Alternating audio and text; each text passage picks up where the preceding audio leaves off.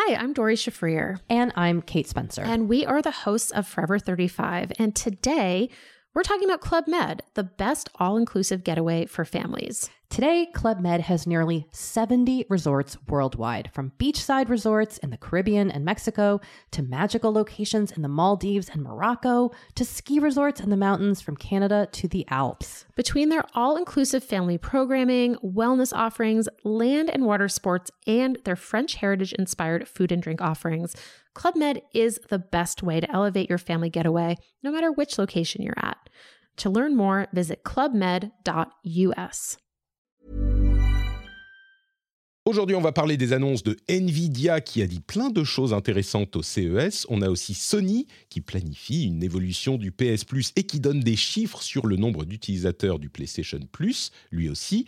Et enfin, Downtrail, dont on ne peut pas ne pas parler parce que sinon notre communauté serait en révolution totale, même si on n'est pas forcément les meilleurs pour pouvoir en parler. Bon, c'est pas grave, c'est tout de suite, c'est dans le rendez-vous jeu.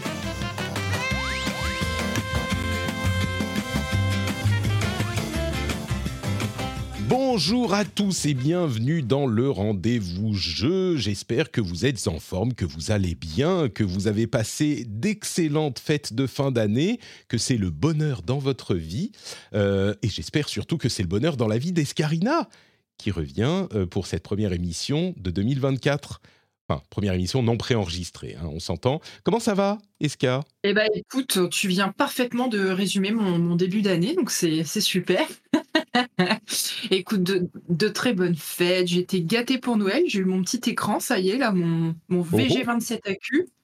Ah, mais alors, c'est, oui. tu voulais pas un, un, euh, un truc euh, niveau qui, comment, qui soit en ultra wide, machin? J'avais pas les moyens. Quand j'ai vu les prix, j'ai ah, fait. Non, c'est pas possible. Là, mettre 1000 euros dans un écran, c'était pas possible. Mmh, mais euh, je me suis fait conseiller par notre très cher Fox Monsieur. Euh, qui m'a euh, qui m'a renvoyé vers ce modèle-là en me disant qu'il était très bien pour mon budget et effectivement ça me change la vie. Euh, j'ai fait une petite partie de Baldur's Gate hier soir avec mon frère et j'avais l'impression de pas jouer au même jeu alors que ma config, est quand même déjà bien musclée, mais vraiment le changement d'écran fait de moi une, autre gameuse. Très bien. tu, tu, es maintenant, tu as comment dire un, un nouveau statut de gameuse validé, c'est ça? Bah, a priori, il faudra quand même attendre que je passe à l'ultra wide 4K euh, au-dessus. 4K plus d'un K euro, on va dire. Et bon, ça, on en reparlera quand je serai mieux installé. Là, c'est pas. Déjà, là, je suis très contente de. de... Ça m'apporte beaucoup de confort. Donc, euh, positif euh, pour les vacances, l'après. Oui, la, la je suis pas tombée malade. Je suis pas tombée malade. J'ai passé de belles fêtes. Tout va bien. Malo, Mallory Delicourt est avec nous également. Est-ce que toi aussi tu as passé Bonjour, de belles Bonjour fêtes Patrick, meilleurs vœux. Meilleurs vœux. Meilleurs vœux, meilleurs vœux dans ton, dans ton pays du Grand Nord. Oui, oula. Euh, je, je... Alors, je, je, vais raconter ma vie dans, le pays, dans les pays du Grand Nord dans un instant, mais je veux quand même te dire bonjour à toi et te souhaiter bienvenue dans cet épisode. Euh... Comment ça va? Bien, bonnes vacances, écoute, ça... la reprise. Ouais, ouais, ouais. Alors ça a mal commencé les vacances parce que j'ai tapé une bonne grippe juste avant Noël. Mmh, un petit mais, Covid. Euh, ça... Non, une bonne grippe. La, la, bonne grippe avec les bonnes courbatures, tout, euh, mmh. tout comme il faut, les 4 jours de fièvre. Mais ça c'est euh, gentiment éclipsé pour le réveillon de Noël et puis après pour le Nouvel An. Donc euh, ça s'est bien passé. Et puis, bah écoute, euh, moi je suis dans le Grand Est et dans le Grand Est il fait froid aussi. Ouais, alors justement, c'est ça qui me fait un hein, C'est pas le même froid. Hein, c'est pas ça, le même froid. Et, voilà, j'en profite pour faire des bisous à mes, à mes amis d'Edmonton qui ont actuellement un ressenti moins 50. voilà, qui travaillent sur Dragon Age euh, avec des moufles et des bonnets. Je, je, je, tu sais, depuis que je vis en Finlande, euh, ça me fait beaucoup rire quand les gens disent euh, il fait froid parce qu'il fait genre 2 degrés, tu vois. Donc, euh, ouais, bah on mais... s'habitue à tout, hein. Mais tu vois, moi, euh, en fait, je vais, quand même remercier les patriotes avant de euh, me lancer. Je voudrais remercier les gens qui soutiennent l'émission. F. Martelet nous a rejoint il y a un petit moment. Il y avait un souci dans l'update des, euh, des, des, des, des, noms des patriotes qui avaient eu lieu. Donc, F. Martelet nous a rejoint il y a un petit moment. Il y a Péligo aussi, il y a Johan Run et Coton Turbiné. Merci à vous tous. Le truc est rétabli, donc vos noms seront cités comme il se doit. Merci à vous tous pour votre soutien et bien sûr, merci à Steph Sinalco et tous les autres patriotes qui permettent à l'émission d'exister. Un grand, grand merci à vous et qui me permettent du coup euh, de payer le chauffage. Parce que en France, il faisait genre 10 degrés. Je suis revenu en Finlande, il faisait moins 20. Moins 20. Alors après, les températures sont remontées, c'est devenu estival, il faisait genre moins 8. Mais maintenant, c'est en train de redescendre à moins 15, vous voyez. Donc euh, oui, vos, vos petits... Oh, il y a 2 cm de neige. Oh, oh les bus ne, peuvent plus rouler, machin. Ça me fait bien rire. Bah, écoute, nous ici, euh, alors moi j'habite sur l'île, on est à moins 8 en ce moment. Mais je pense qu'on on a ah, moins de problèmes de froid que Malo, ça c'est certain, mm. parce qu'effectivement le Grand Est c'est une région très froide. Mais tu vois, moins 8, moins 15 au final, pas mal. Oui, oui, non, mais moins 8, c'est respectable, je vais dire. On, est, on arrive à des niveaux où on peut discuter. Si tu me dis il fait un peu froid, là, effectivement, je ne m'esclafferai pas, contrairement à ce que me dit ma maman, euh, quand, ce que je fais quand ma maman me dit oh, il, fait, fait moins 2, euh, il fait horriblement froid, il y a de la neige. En même temps, je dis ça, je suis un petit peu hypocrite parce que je me souviens quand j'ai rencontré ma femme, euh, c'était il y a bien longtemps, et, c'était un hiver où il avait neigé, et j'étais parti au boulot, je travaillais chez Blizzard à l'époque, et le, le, truc était approprié, le nom était approprié parce qu'il y avait eu un, une grosse tempête avec de la neige. J'arrive à la gare où je devais prendre le bus et il y avait de la neige, les bus partaient pas. Donc je suis rentré à la maison, elle m'a vu revenir, elle m'a dit mais qu'est-ce que tu fous? Je dis bah les bus roulent pas, il y a de la neige. Mais elle dit mais de la neige? Mais il est tombé euh, trois flocons pendant deux minutes. Bah oui, donc euh, bon j'étais victime de cette euh, ce manque de préparation également. Mais bon, c'est bien normal, hein. tu vas pas gérer toute l'infrastructure, saïser toute l'infrastructure d'un pays ou d'une ville pour lutter contre la neige efficacement quand il neige deux jours tous les trois ans. Quoi. Évidemment, c'est normal, mais c'est rigolo de se moquer quand même. J'ai passé de bonnes vacances aussi, des vacances mobiles. Je vais vous en parler tout à l'heure quand on va parler des jeux auxquels on a joué. J'ai complètement délaissé les machines, les vraies machine de gamer. J'avais pas utilisé mon vrai écran de gamer comme SK. Et j'ai joué sur, euh, sur mon téléphone et mon iPad. Vous allez voir de quoi il s'agit tout à l'heure. J'ajoute aussi qu'il euh, y aura plein de liens intéressants dans la newsletter dont vous pouvez vous abonner sur notepatrick.com ou tout simplement dans les notes de l'émission. La newsletter sera très cool cette fois-ci. Donc euh, je vous encourage à vous abonner. Je euh, vous encourage également à écouter l'édito public qui sera publié cette, ce week-end, parce que je vais traiter de questions de l'éditorial des émissions dans, pour l'année 2024 et de la manière où je vais parler ou pas parler de sujets sociétaux, comment j'approche tout ça. J'ai fait une grande réflexion suite à des remarques désobligeantes peut-être ou critiques, on va dire, sur la manière dont je couvrais les choses et je réponds je réponds avec beaucoup de réflexion et j'espère un petit peu de logique. Donc euh, ça, ça sera dans un édito qui sera dans vos flux de podcast, exceptionnellement, même les flux publics, ce week-end. Parce que euh, bah, ça fait... On entre dans la, dans la 15e année de, de... Enfin, la 10e année de Patreon et donc la 10e année du rendez-vous jeu. 10e année que je suis podcasteur professionnel. C'est fou, hein Grâce à vous Grâce à vous, sur Patreon.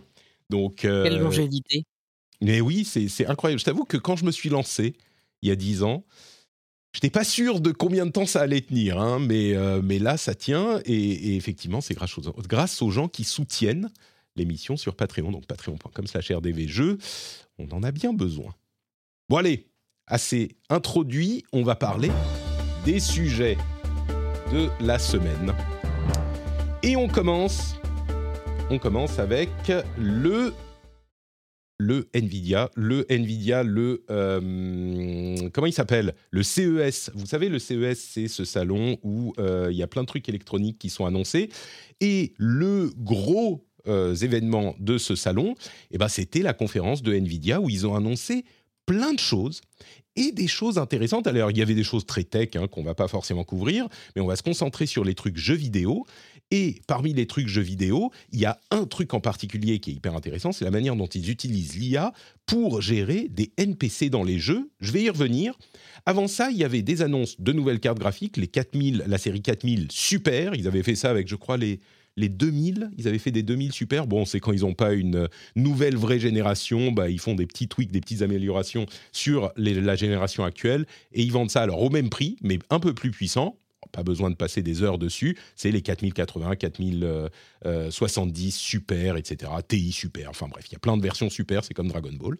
Euh, il y a aussi l'annonce que ils travaillent avec OBS et Twitch pour faire du enhanced broadcasting, c'est-à-dire qu'on va pouvoir du côté de notre ordinateur quand on est streamer, euh, streamer en plein de résolutions différentes, ce qui allège les serveurs de Twitch, ça met la charge chez nous, hein, c'est pratique pour eux. Euh, ils avaient promis que ça leur permettrait de mieux payer les streamers, on va voir si ça va arriver parce que ça va prendre du temps à s'installer, il faut que tout le monde ait les codecs AV1, ça marche que sur les séries 4000, enfin bref, etc. Mais c'est en cours de, de, développement et de déploiement, on va dire, ce qui est une grosse nouvelle, ça va améliorer la qualité des streams. Euh, et puis surtout pour les gamers, il y a des changements avec le GeForce Now. Vous vous souvenez du GeForce Now, hein, le service de streaming de Nvidia qui euh, va proposer désormais des, euh, des Day Pass. Alors les Day Pass, c'est quoi? Ça veut dire qu'on peut payer entre 4 et 8 euros pour avoir accès au service de streaming pendant une journée, une journée seulement, si on le souhaite. C'est euh, plutôt cool quand on est quelque part et qu'on n'a pas forcément euh, l'accès à notre ordinateur euh, sur les deux jours et qu'on ne veut pas payer un mois juste pour deux jours. Bah là, on peut payer un jour. et, le service de Nvidia, rappelons-le, il est techniquement d'une qualité phénoménale. C'est vraiment, il y a très très peu de décalage, de latence, etc. Euh, le problème qu'il y avait avec le service de Nvidia, c'est qu'il fallait se reconnecter à tous ces comptes euh, pendant, euh, à chaque fois qu'on se connectait. Et je ne sais pas si ça a été résolu. La dernière fois que j'ai essayé, c'était il y a peut-être un an. Peut-être que vous pourriez nous dire dans le Discord si c'est le cas ou pas. Mais il est vraiment, au niveau technique, d'une qualité incroyable. Vraiment. Et du coup, euh, il y a, oui, autre chose toujours pour le euh, Nvidia GeForce Now, qui entre parenthèses est dispo gratuitement, avec moins de priorité, il y a des coupures, etc. Mais on peut le tester gratuitement. Euh, et ben Diablo va avoir du ray tracing en mars et surtout Diablo Overwatch, Honkai Star, Star etc. vont arriver sur le GeForce Now aussi. L'un des autres problèmes de, du GeForce Now, c'est qu'il y avait des sociétés qui ne voulaient pas travailler avec eux et comme maintenant, et notamment Activision, comme Activision et passe euh, sous le contrôle, est passé sous le contrôle de Microsoft et que Microsoft travaille euh, contractuellement avec les autorités euh, de, la concurrence européenne avec les services de streaming, et eh ben tous les jeux vont arriver sur les jeux que Nvidia veut vont arriver sur GeForce Now aussi, donc ça devient un, service très cool. Le truc dont je voulais parler spécifiquement dans ces annonces, c'est l'utilisation de l'IA pour euh, les NPC, pour la gestion des NPC dans les jeux. Et ça, c'est vraiment impressionnant, et je vais vous demander ce que vous en pensez. Euh, en fait, ce qu'ils font, c'est que ils ont connecté euh, les, ils ont une, une, infrastructure, des API qui permettent de connecter les jeux à des services d'IA qui non seulement, alors bon, c'est plein de ray tracing, tout ça, mais des services d'IA pour les NPC. Et c'est pas juste que ça permet de faire donner des voix sans employer des, euh, des, acteurs pour faire parler les NPC, même si bon, ça fait partie du truc aussi. C'est aussi que ça permet de générer des lignes de dialogue en direct qui sont générées par IA et toujours différentes. Euh, et ça fait que les NPC peuvent parler entre eux avec des conversations toujours différentes mais aussi qu'ils peuvent répondre à ce qu'on dit nous. Genre, on peut leur parler avec notre vraie voix qui est prise par le micro et ils vont nous répondre. Je vais euh, mettre le son pour vous donner un, exemple de ce que ça donne. Je vais essayer. Hop. Donc là, c'est les voix des NPC. Et là, ils parlent aux joueurs, le NPC. Ah, alors attendez, j'ai pas mis le, le truc dans le euh, pour ce qu'il faut du dans le podcast. Donc il faut que je fasse ceci. Voilà, c'est ça. Maintenant, on entend dans le podcast. Donc là, vous entendez, il a parlé avec sa voix à lui, avec le micro, et le, le NPC lui répond. Hey Nova, it's good to see you. I haven't been trying to avoid you, just been super busy. Ça, c'est assez, assez cool, quoi. Ça, peut, ça donne des perspectives hyper intéressantes sur tout ce qui est RPG, MMO, etc. C'est, euh, alors, je vous passe le truc. Il y a euh, Melinda et Otaksu qui étaient au TGS aussi. Je vais peut-être vous montrer un petit peu. Ils ont même testé en français. Ça marche. Le, le, la voix est moins naturelle, on va dire, mais ça fonctionne. On va voir ce que ça donne avec Otaksu. that you can actually understand in French to, okay. to ask. Voulez-vous coucher avec moi ce soir? Et il répond Désolé, mon ami, mais ce n'est pas mon genre. Mon cœur et mon lit sont réservés aux amateurs de ramen et aux amis qui ont besoin d'un endroit pour se poser. C'est dingue, hein Et ça marche. Mais Linda a fait euh, des questions euh, également on- et, et qu'ils ont partagées sur Twitter. Donc il répond effectivement, euh, effectivement en français. Ça va, ça va. Juste en train de servir des nouilles et de discuter avec les habitués. Et la, la question c'était ça. Comment ça va ce soir? Ça va, ça va. Juste en train de servir des nouilles et de discuter avec Alors en français c'est beaucoup moins entraîné, donc ça marche beaucoup moins bien. Euh, mais voilà, ce que j'ai trouvé vraiment intéressant là-dedans, c'est que euh, ça permet en fait d'utiliser l'IA avec une euh, perspective qui est euh, différente de ce qu'on imaginait jusqu'à maintenant. C'est-à-dire que ju- jusqu'à maintenant, on se disait bah, ça va remplacer les acteurs, ce qui est peut-être vrai dans certains cas, mais là, ça permet quelque chose de vraiment euh, nouveau et d'offrir plus de possibilités, quoi, aussi. Euh, ouais, donc Escas, t'avais l'air d'être un petit peu enthousiasmé par ça? Bah, euh, grave, euh, pour le coup, je trouve que c'est une, une utilisation de l'IA assez intéressante. Après, il faudra voir euh, euh, à quel euh, niveau va se situer la jauge de, de, de l'Uncanny Valley euh, dans tout ça et si ça va sortir des, s'ils vont sortir des dingueries. Potentiellement, ça peut donner, donner lieu à des vidéos assez marrantes euh, sur les réseaux sociaux. Mais Alors, je suis a- assez curieuse de voir ce que ça va donner. Il n'y a pas de doute que, euh, surtout si tu continues des conversations longtemps, euh, ça va finir par faire des trucs incroyables. Tu peux lui poser des questions, genre dans un jeu super cyberpunk, tu peux lui poser des questions sur, euh, j'en sais rien, sur Donald Trump, sur la nomination du dernier Premier ministre français ou ce genre de trucs. Évidemment, il va pas tout savoir. Ça risque de donner des trucs débiles. Les gens vont abuser du système. Euh, Ouais, le- bah, puis la limite que tu vois euh, à ça, c'est que la- le dialogue avec un NPC est intéressant quand le NPC a une personnalité. Là, je pense qu'il va y avoir un moteur de dialogue derrière. Il y aura des personnages qui auront une personnalité qui répondront pas pareil à la même question. Mais j'imagine que dans la majorité des cas, ce sera euh, entre guillemets le même personnage derrière à qui tu parleras. Et du Oh, coup, potentiellement, ça. Si, si c'est bien programmé, tu peux définir euh, des, des personnalités. Tu sais, tu préconditionnes. D'ailleurs, là, oui, je, je voulais je pas. pense le feront, ils le feront que pour quelques personnages. Ils vont pas le faire Oui. pour, pour tous les NPC que tu croises, quoi. Donc, Alors, euh, Je dirais peut-être pas, mais si tu génères, euh, des, si tu fais générer les personnalités des NPC par IA aussi, tu peux scaler le truc assez loin. en Donc, effet, euh, je sais pas. ouais, c'est je, clair. je- je pense qu'il y a des possibilités quand même étonnantes. Et là, on a euh, deux NPC qui se parlent entre eux. Je sais pas si on peut. Euh, et qui se parlent entre eux et qui ont des conversations différentes. Donc là, c'est deux réponses différentes à la même question.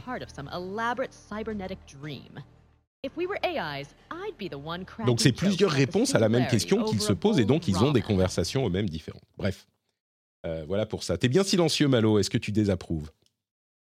Je suis, euh, je suis toujours perplexe avec ces technos quand elles sont présentées parce que c'est vraiment c'est des démonstrations techniques et on ne sait pas si ça va être adopté, si ça va vraiment être utilisé ou pas. Mais le truc des dialogues, ça ressemble vachement à ce que avait annoncé Ubisoft il y a quelques mois euh, pour rédiger des, des lignes de dialogue. Alors c'était, je pense, plus pour de l'écrit, je crois, Ubisoft. euh, sur les sortes de petites phrases qui apparaissent au-dessus des NPC en jeu pour les, Ouais, là, pour les renouveler, papiers, éviter la répétition. Moi, j'ai un peu je suis pas sûr d'avoir envie d'avoir ce niveau d'immersion quand je joue à un jeu. J'ai pas forcément envie de discuter avec des, avec des NPC. Je suis avec mon casque, je joue peinard en silence. Euh, j'embête personne. Je suis pas, je suis pas sûr d'avoir envie de discuter avec des, avec des, avec des IA. Euh, bah après, c'est aussi toujours euh, ce que vont faire les studios, ce que vont faire les éditeurs de ça, si ça les intéresse. Est-ce qu'ils vont simplement s'en servir euh, pour diversifier ces phrases que les auteurs n'ont de toute façon pas le temps d'écrire ni de réellement doubler dans plein de cas euh, je sais, je, je- je suis perplexe. Je demande à voir un peu l'utilisation et euh, voir si c'est suffisamment bien encadré, euh, comme d'habitude, pour pas qu'on vende, euh, on vende ça à des studios en leur disant mais ça va vous faciliter la tâche. Ah, ça facilite drôlement la tâche. On n'a plus besoin de vous. Au revoir. Ah, il y aura forcément une transformation si ça se. Mais, mais tout ça, il faut le superviser. À ce stade, en tout cas, il faut quand Ouais, même ouais. superviser un minimum, conditionner. Le, le- le métier change, c'est certain. Euh, oui, je pense qu'il y aura un petit peu de tout. D'une part, ça va sans doute euh, permettre de donner de la voix à des NPC que tu n'as pas les moyens financiers de faire doubler euh, parce qu'il y en a trop. Évidemment que quand tu veux un NPC vraiment un personnage important, bah, tu vas pas le laisser faire doubler par IA parce que tu n'es pas sûr du résultat et puis tu veux une intention précise, etc. Ouais, et, et par rapport à ce que tu dis, j'ai pas forcément envie de parler aux IA, et c'est vrai, mais rappelons-le, ça crée des conversations différentes. Je l'ai pas bien fait, donc on l'avait pas entendu dans euh, le podcast, donc je vais le refaire là. Euh, ça crée des conversations différentes entre les NPC eux-mêmes. J'ai un peu peur aussi de l'effet, euh, le fameux bot Twitter euh, qui avait été créé avec une IA pour euh, échanger directement. Attends, une seconde. Ah, pardon. La conversation est différente à chaque fois. Ah oui. J'entends là. Ouais. Là, on attend tout à l'heure, voyez, là, c'est deux réponses différentes dans la conversation. Parce que c'est généré par une IA. Bon, donc, euh, dans tous les cas, c'est comme tu dis, euh, c'est, c'est, faut voir comment c'est implémenté. Là, c'est non, je l'ai pas, je l'ai encore viré. Je l'ai pas fait entendre, c'est pas vrai. Je suis désolé. Je crois que ça n'a toujours pas été entendu dans le podcast. Vous, vous l'avez entendu, mais dans le podcast, je crois pas. Pas en entier. Euh, au début, on n'entendait pas non plus. Ok. Bon. Et sur, sur la fin, là, on désolé. Si, si, je crois que je l'avais fait et que j'ai reviré. Il y a trop de boutons sur lesquels Bref, vous avez entendu. Euh, ouais, donc faudra faire gaffe à l'implémentation, comme tu dis, euh, Malo. Mmh. Et à voir comment l'IA travaille, parce que justement, je me souviens de cette fameuse IA qui avait été euh, lancée sur Twitter, et au bout d'une heure, a parlé d'annihiler l'humanité. Elle faisait gloire à l'Allemagne des années 40. Enfin, c'était, c'était, c'était absolument n'importe quoi au bout d'une journée. Donc. Il y a ça et sur un de façon plus légère, comment tu fais en sorte de contrôler l'IA pour qu'elle respecte le lore de ton univers? Mmh. Comment est-ce que tu fais pour euh, éviter à une IA dans un monde médiéval fantastique de te parler de Elon Musk bah, C'est exactement ça, c'est pour ça que je parlais de Trump. Il faut bien le conditionner euh, et, et, ça va être tout le boulot du truc. J'imagine qu'au début ça va se planter de partout, mais que ça va évoluer au fur et à mesure du temps. Disons que la porte est ouverte. Quoi. Euh, donc ça, c'était pour Nvidia. J'ai quand même euh, deux autres trucs à vous euh, à vous montrer. D'une part, une nouvelle PC, une nouvelle machine PC console portable de MSI cette fois-ci qui s'appelle The Claw. The Claw, bon, ça s'appelle comme ça. Je trouve le nom bizarre, mais pourquoi pas. bon, elle a rien de remarquable par rapport aux autres machines de ce type, comme la ROG Ally ou la, ou la Lenovo Legion Go si ce n'est quand même que euh, elle a un nouveau processeur. Ils promettent une batterie plus grosse et le nouveau processeur euh, Core Ultra, donc c'est les Intel Meteor Lake Core Ultra, donc qui devrait être plus puissant. Donc c'est quand même notable mine de rien. Moi, je m'attache surtout à la question de la taille et elle fait à peu près la taille de euh, d'une. J'avais regardé les, les chiffres. Elle fait un, un, petit peu plus petite, un petit peu plus grosse que la Rogue Ally qui est la plus petite que je connaisse. Donc, euh, mais pas aussi grosse que la Steam Deck, donc c'est pas trop mal. Euh, il faudra voir le prix aussi, etc. et la date de sortie. Mais c'est encore une de ces machines qui continue la, la trend, qui était d'ailleurs la trend de, euh, de notre émission Gotti de l'année dernière. Vous vous en souvenez?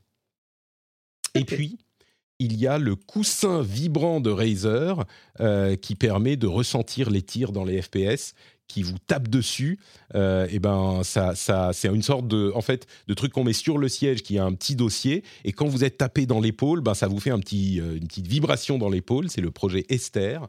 Euh, c'est intéressant, mais c'est un petit peu gadget, quoi.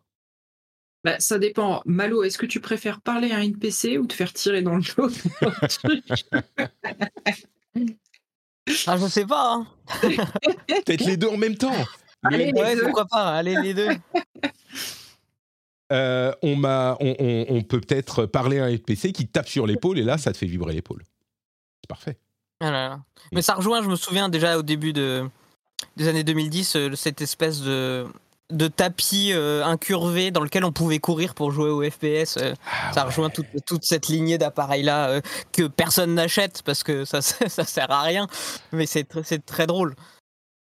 Euh, c'est quand même les spécialistes, hein, Razer, de ces projets présentés euh, soit à l'E3, soit au CES, qui sont bizarroïdes, marrants et qui voient jamais le jour de toute façon. Oui, bah c'est l'équivalent des concept cars du salon de l'auto. C'est des technos euh, qui sont voilà, qui sont développés pour montrer à quoi elles peuvent servir, qui n'ont pas vocation à devenir des, objets commerciaux.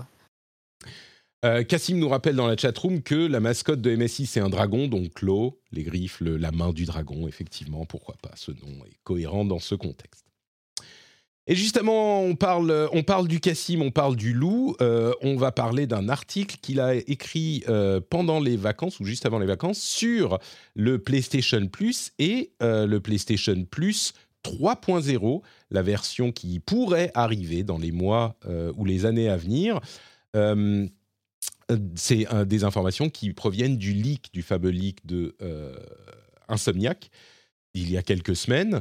Euh, les choses à retenir donc sur ce PlayStation Plus 3.0, eh ben, c'est que euh, Sony réfléchirait à étendre la portée du PlayStation Plus bien au-delà de ce qu'il est aujourd'hui, c'est-à-dire euh, au PC. Aujourd'hui, on ne peut utiliser le PlayStation Plus et en particulier le streaming que sur PlayStation 4 et PlayStation 5.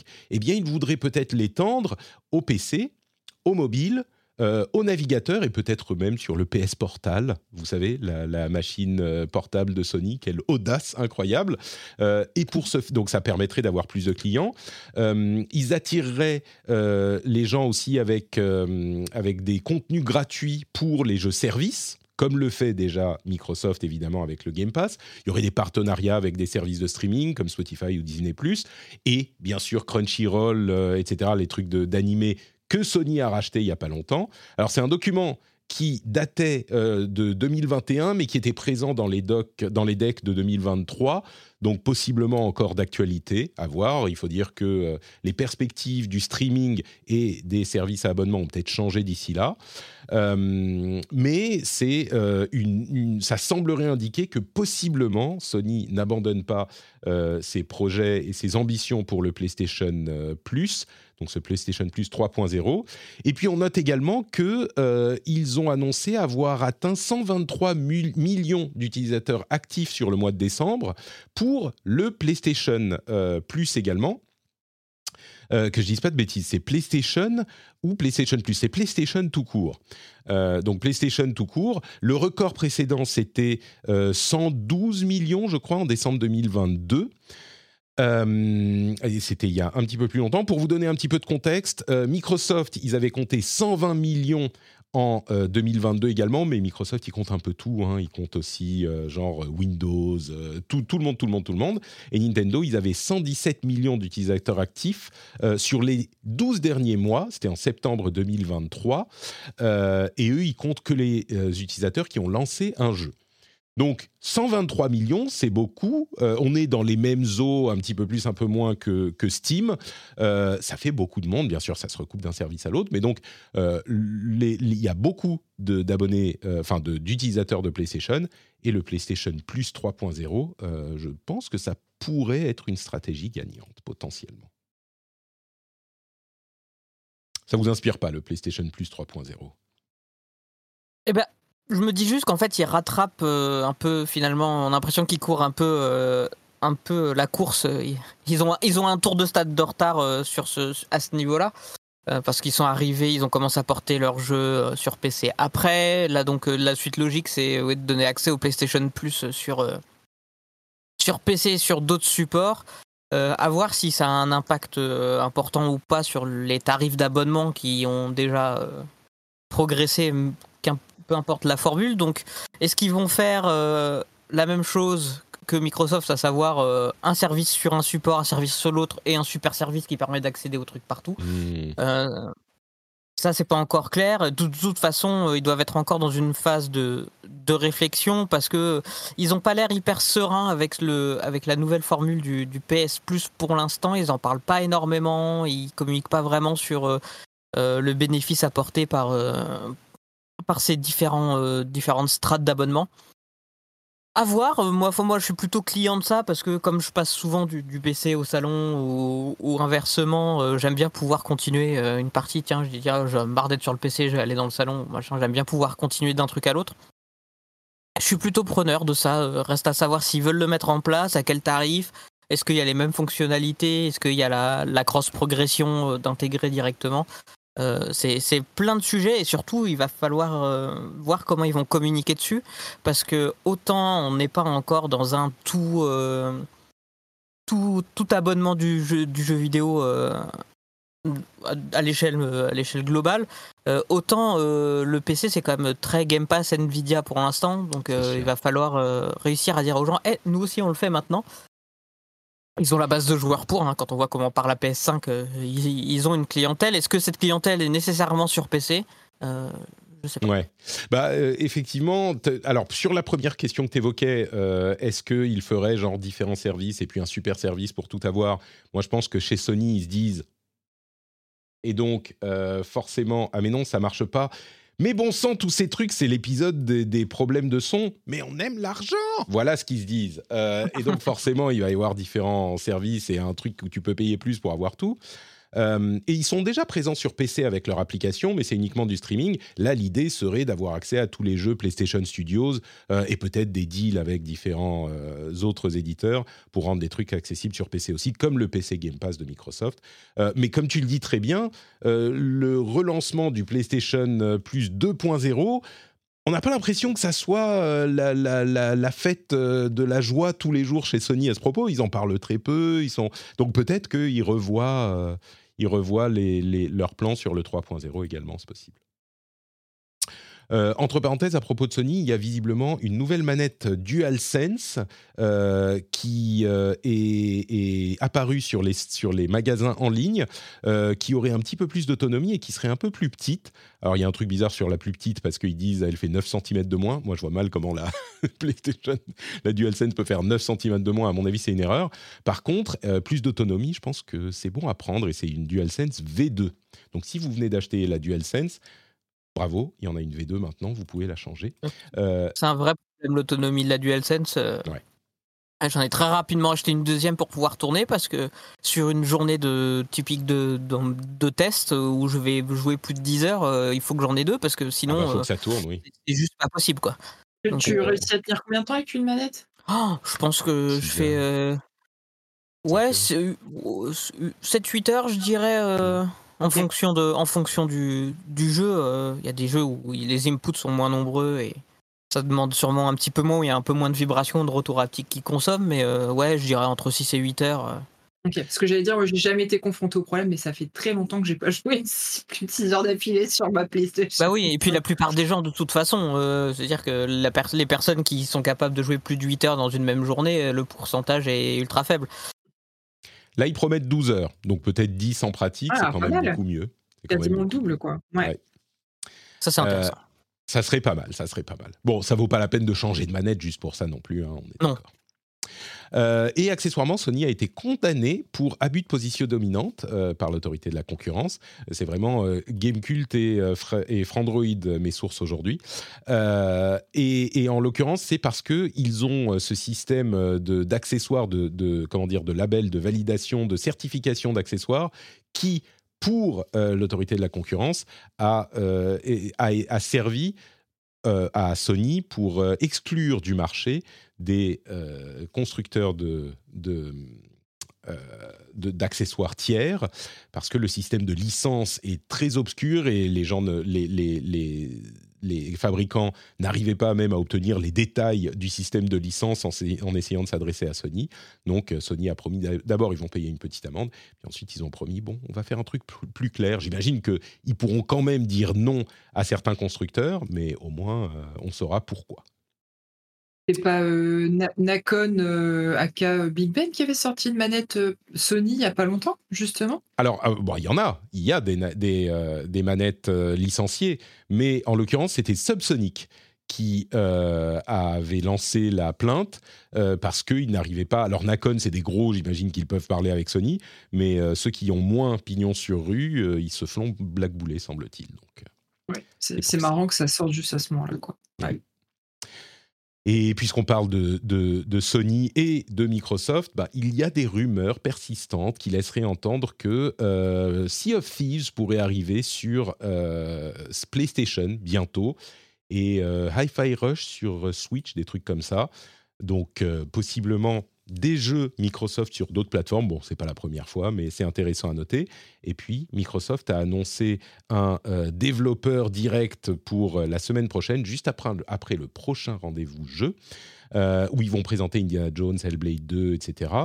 Et pour rappel, l'année dernière, ils avaient fait la même chose, donc ça devient presque une tradition. Au- C'est au bout de trois une tradition, hein. donc c'est pas encore. Mais ils avaient shadow droppé Hi-Fi Rush, c'était l'année dernière, début 2023. Donc euh, peut-être quelque chose comme ça. Moi, j'attends surtout Avowed. Je suis curieux de voir ce que Avowed donnera. C'est ma fibre Skyrim euh, qui vibre. Ouais, Euh, pareil. Et il y a aussi juste après euh, des détails sur le, le prochain, euh, la prochaine extension de Elder Scrolls Online. Les MMO sont loin d'être d'être morts. hein. Euh, entre parenthèses, Minecraft Legends a, euh, le, euh, le chemin de Minecraft Dungeons en disparaissant, enfin en disparaissant. Ils arrêtent le développement. Bon, ils ont eu un an de développement, c'est bien, mais j'ai l'impression que tous ces trucs Minecraft, même si Minecraft est de loin le plus gros jeu de l'histoire, eh ben, ils n'ont pas réussi à décliner dans d'autres, dans des licences annexes, hein, malgré leurs efforts et des jeux plutôt de qualité quand même. Ouais, Il y a des jeux comme ça qui sont tellement massifs que c'est difficile. Même les jeux, finalement, les jeux annexes de League of Legends, il y en a peu qui fonctionnent. Il y a eu vrai. tous les stories, les League of Legends stories euh, qui ont été faits par des studios tiers et bon, on n'a pas, ça n'a pas percé euh, plus que ça. Quoi. Et c'est- alors, c'est c'est marrant parce que ouais, je, je vais peut-être dire une bêtise parce que c'est vraiment des potes qui m'en ont parlé, donc je vais peut-être très mal retranscrire, mais apparemment, il y a Lego Fortnite qui marche très fort là depuis Oui. quelques mois.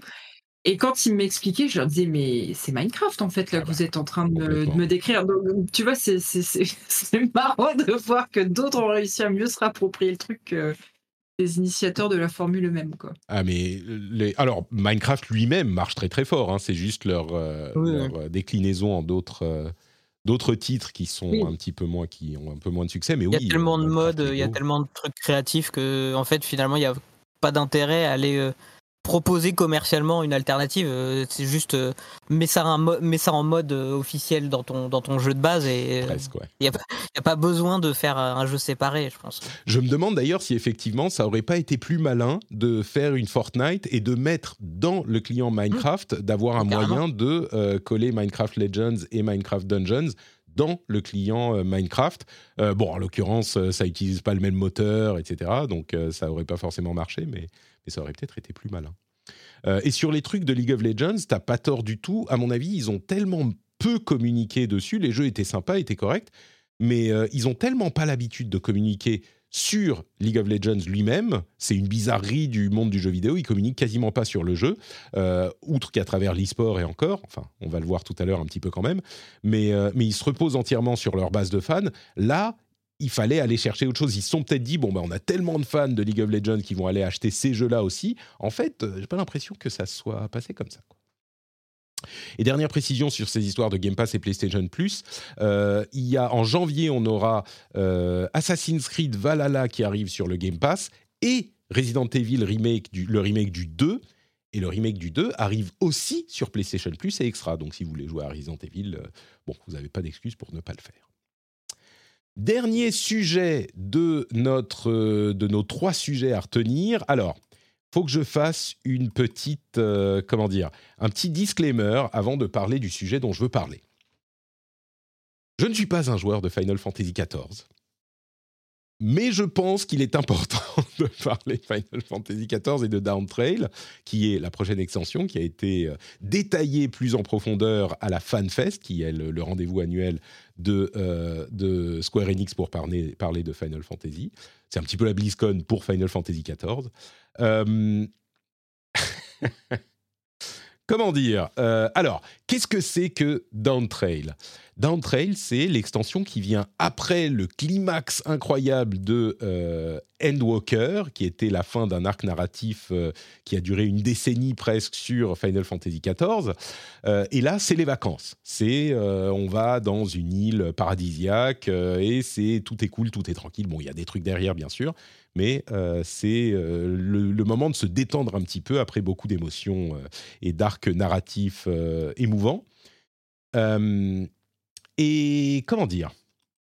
En regardant les infos, le trailer, les annonces, je me suis demandé, on va en parler dans une seconde, mais, mais je me suis demandé, est-ce que c'est ça que ressentent les gens quand on parle de World of Warcraft? Les gens qui ne jouent pas du tout à World of Warcraft? Ou pire, est-ce que c'est ça que les gens ressentent quand je parle de Destiny et qui- qui- qu'ils ne, ne jouent pas à Destiny et qu'ils se disent... Ah, Parce que moi, ce que je me suis dit en voyant tout ça, on aura dans pas longtemps, je vous promets, euh, encore lui, notre ami Cassim, décidément, il, est, il est toujours présent, le spectre de, Cassim. Euh, il, nous parlera dignement de Down Trail, je vous promets. Cassim, bah, il est dans la chatroom, note-le, je veux que tu nous en parles dignement. Parce que moi, ce que je vais en dire, c'est vraiment indigne. Et il me dit, oui, c'est ça qu'on ressent, oui, c'est ça qu'on ressent. je regarde le trailer, mais, mais je suis un peu, euh, je vais pas dire atterré, mais enfin, ça ne me fait rien du tout, quoi. Alors c'est marrant, il y a de la musique, il y a des personnages que vous connaissez sans doute si vous avez joué à, Final Fantasy XIV. Euh, mais, déjà, le trailer, je trouve qu'il fonctionne pas. Euh, je trouve que la musique est moyenne et pas en adéquation avec ce qu'on voit à l'écran. À l'écran, c'est euh, complètement générique. Alors peut-être que quand on connaît les persos, on se dit oh c'est celui-là et oh regardez c'est la nouvelle classe de l'extension, il fait plein de coups machin parce que c'est le Viper truc et tout. Euh, il y a la sorte de, euh, de, de... alors le héros, le stéréotypical, il ressemble à Clive. Enfin, moi, je l'appelle Clive parce qu'ils s'appellent tous Clive. lui, ça me fait penser à Cassim.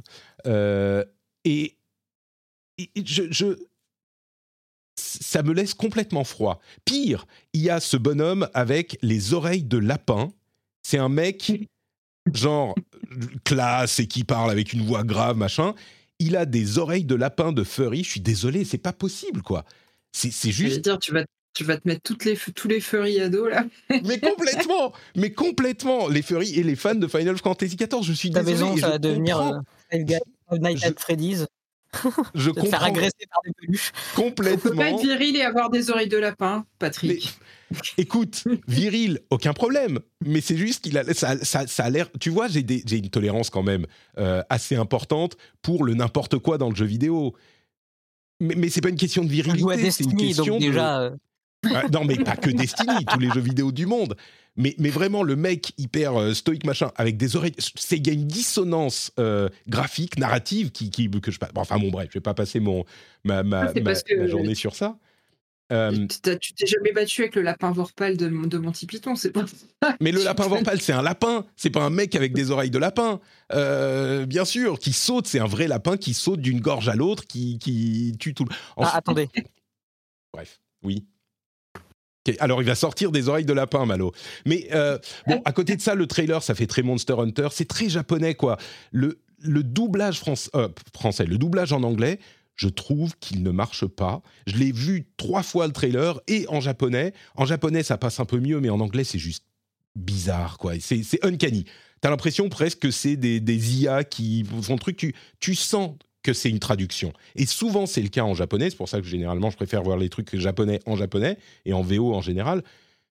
Bon, bref, j'ai pas besoin de, j'ai pas envie d'enterrer, enfin de, de, de, parler de mal de Final Fantasy XIV parce que c'est pas à moi que ça s'adresse, mais j'espérais, tu vois, je me dis, oh, c'est sympa quand même, est-ce que ça peut me capturer? Non, en fait, non.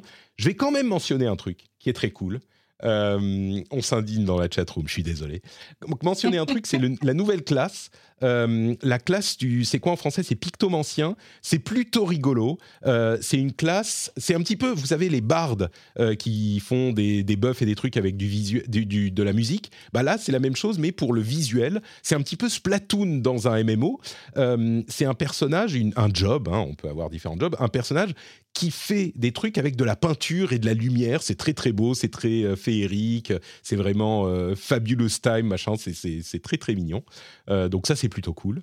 Mais, mais voilà, donc bref, ça n'a pas, pas accroché pour moi Final Fantasy XIV. Le jour où j'y jouerai vraiment, je mangerai mes mots et je découvrirai la, merveille de Final Fantasy XIV. Il s'est passé des trucs plus bizarres dans ma vie de gamer, mais là, le trailer et les, annonces n'ont pas fait grand-chose pour moi. Sans parler de la refonte graphique, enfin, faut vraiment s'approcher à 14 mm de l'écran pour voir la différence entre l'ancien et le nouveau modèle, mais bon, bref je m'arrête là. C'est, il a pas de, c'est pas pour moi, donc c'est pas grave.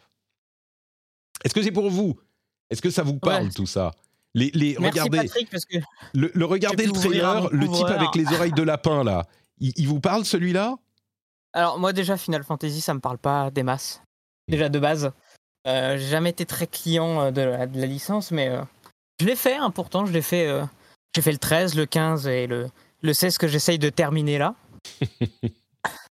que je trouve d'ailleurs pas terrible non plus. Oui, bon, ça, c'est pas. Disons Euh. que le, le fait que le 16 soit pas terrible devrait pas être un argument contre le 14 qui est très différent et acclamé par Mais il est fait par les mêmes personnes, enfin à peu près. Alors Euh, oui, alors, Yoshipi donc- est dessus aussi, mais, mais vraiment, euh, les, les gens qui adorent Final Fantasy XIV avouent volontiers que le 16 est raté. Tu vois, ils avaient énormément d'espoir pour pour le 16. et non, c'est- Donc Je sais que c'est un excellent MMO parce que j'ai pas mal de, de, de proches et de contacts qui y jouent et l'aventure a l'air assez, euh, assez incroyable.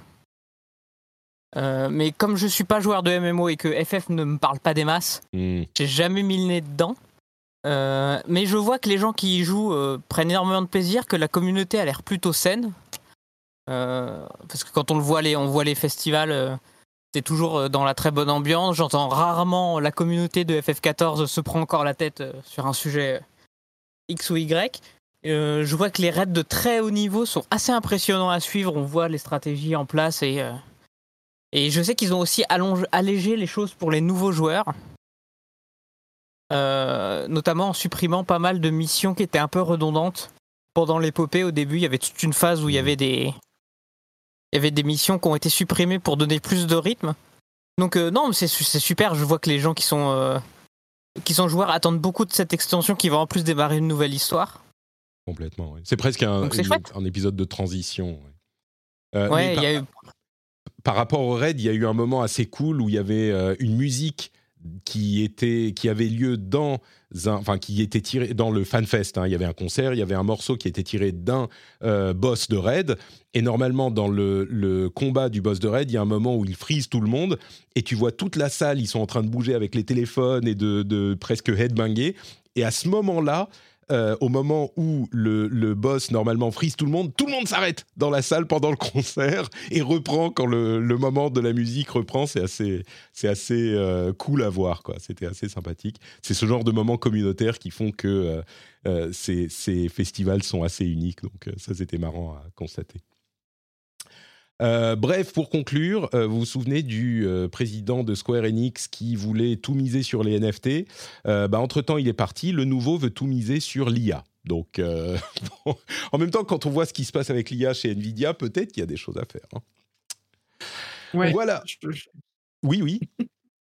J'allais dire, je suis un peu. Je, je préfère qu'ils anticipent des choses avec l'IA qu'avec les NFT, si je veux. Ça, oui, ça me fait moins que- peur. on est d'accord, on est d'accord. Euh, bah écoutez, je pense que c'est tout pour la partie euh, des news dont on voulait vous parler. On va passer aux jeux auxquels on a joué ces derniers temps. Avant ça, je voudrais vous rappeler que Patreon existe, patreon.com slash rdvjeux. C'est le moyen de soutenir l'émission. Si vous appréciez ce qu'on fait, si vous appréciez, euh, si vous voulez, si vous exigez qu'on parle mieux de Final Fantasy XIV, vous pouvez vous abonner et m'envoyer un message sur Patreon. Je les écoute plus que les messages qu'on m'envoie ailleurs, hein, évidemment, pour me dire Mais enfin, Patrick, quelle indignité, comme on dit dans la chatroom, parlez mieux de Final Fantasy XIV. Et euh, on invitera Cassim encore plus pour qu'il nous enchante les louanges. Patreon.com slash rdvjeux. Vous pouvez le faire maintenant depuis votre téléphone mobile. Vous pouvez le faire quand vous rentrez chez vous. Vous mettez les clés dans le bol, ça fait cling. Et là, vous dites Oh, mais cling, Patrick Euh, Réflexe pavlovien. Cling, Patrick, c'est entrer dans le lore du rendez-vous jeu. Et vous allez sur patreon.com slash rdvjeux pour soutenir cette émission que vous appréciez, j'espère. Hi, I'm Kara Berry, host of Everyone's Business But Mine, and I am an all inclusive addict. Enter Club Med, the best all inclusive for you and your family. With resorts worldwide, from their family flagship resort, Club Med Punta Cana, to their only mountain resort in Canada, Club Med Quebec, they have everything you need to relax. With their 20 plus sports activities, wellness programs, you can dine on delicious cuisine and make memories with your family. So book your next getaway with Club Med. Visit clubmed.us or call 1 800 Club Med or your travel advisor. Introducing Wondersuite from Bluehost.com. Website creation is hard, but now with Bluehost, you can answer a few simple questions about your business and get a unique WordPress website or store right away. From there, you can customize your design, colors, and content. And Bluehost automatically helps you get found in search engines like Google and Bing. From step-by-step guidance to suggested plugins, Bluehost makes WordPress wonderful for everyone. Go to bluehost.com/wondersuite. Et on continue avec les jeux auxquels on a joué ces derniers temps. Eska, tu as joué à Dave the Diver, c'est ça? Oui, c'est euh, JK, je crois, qui avait mentionné ça avec euh, Dredge dans une, Je me demande si c'était pas l'émission des GOTY 2023, je sais plus trop, euh, qui m'a donné envie d'y jouer. alors, c'est un jeu qui est sorti à la base sur PC cet été, enfin l'été dernier du coup, et qui est ressorti sur Switch en fin octobre. et du coup, vu que je partais en vacances quelques jours, ça me faisait un petit jeu à emmener, donc j'étais assez contente. J'ai testé la démo de Dave the Diver euh, sur euh, Switch et j'ai testé par la même occasion la démo de Dredge.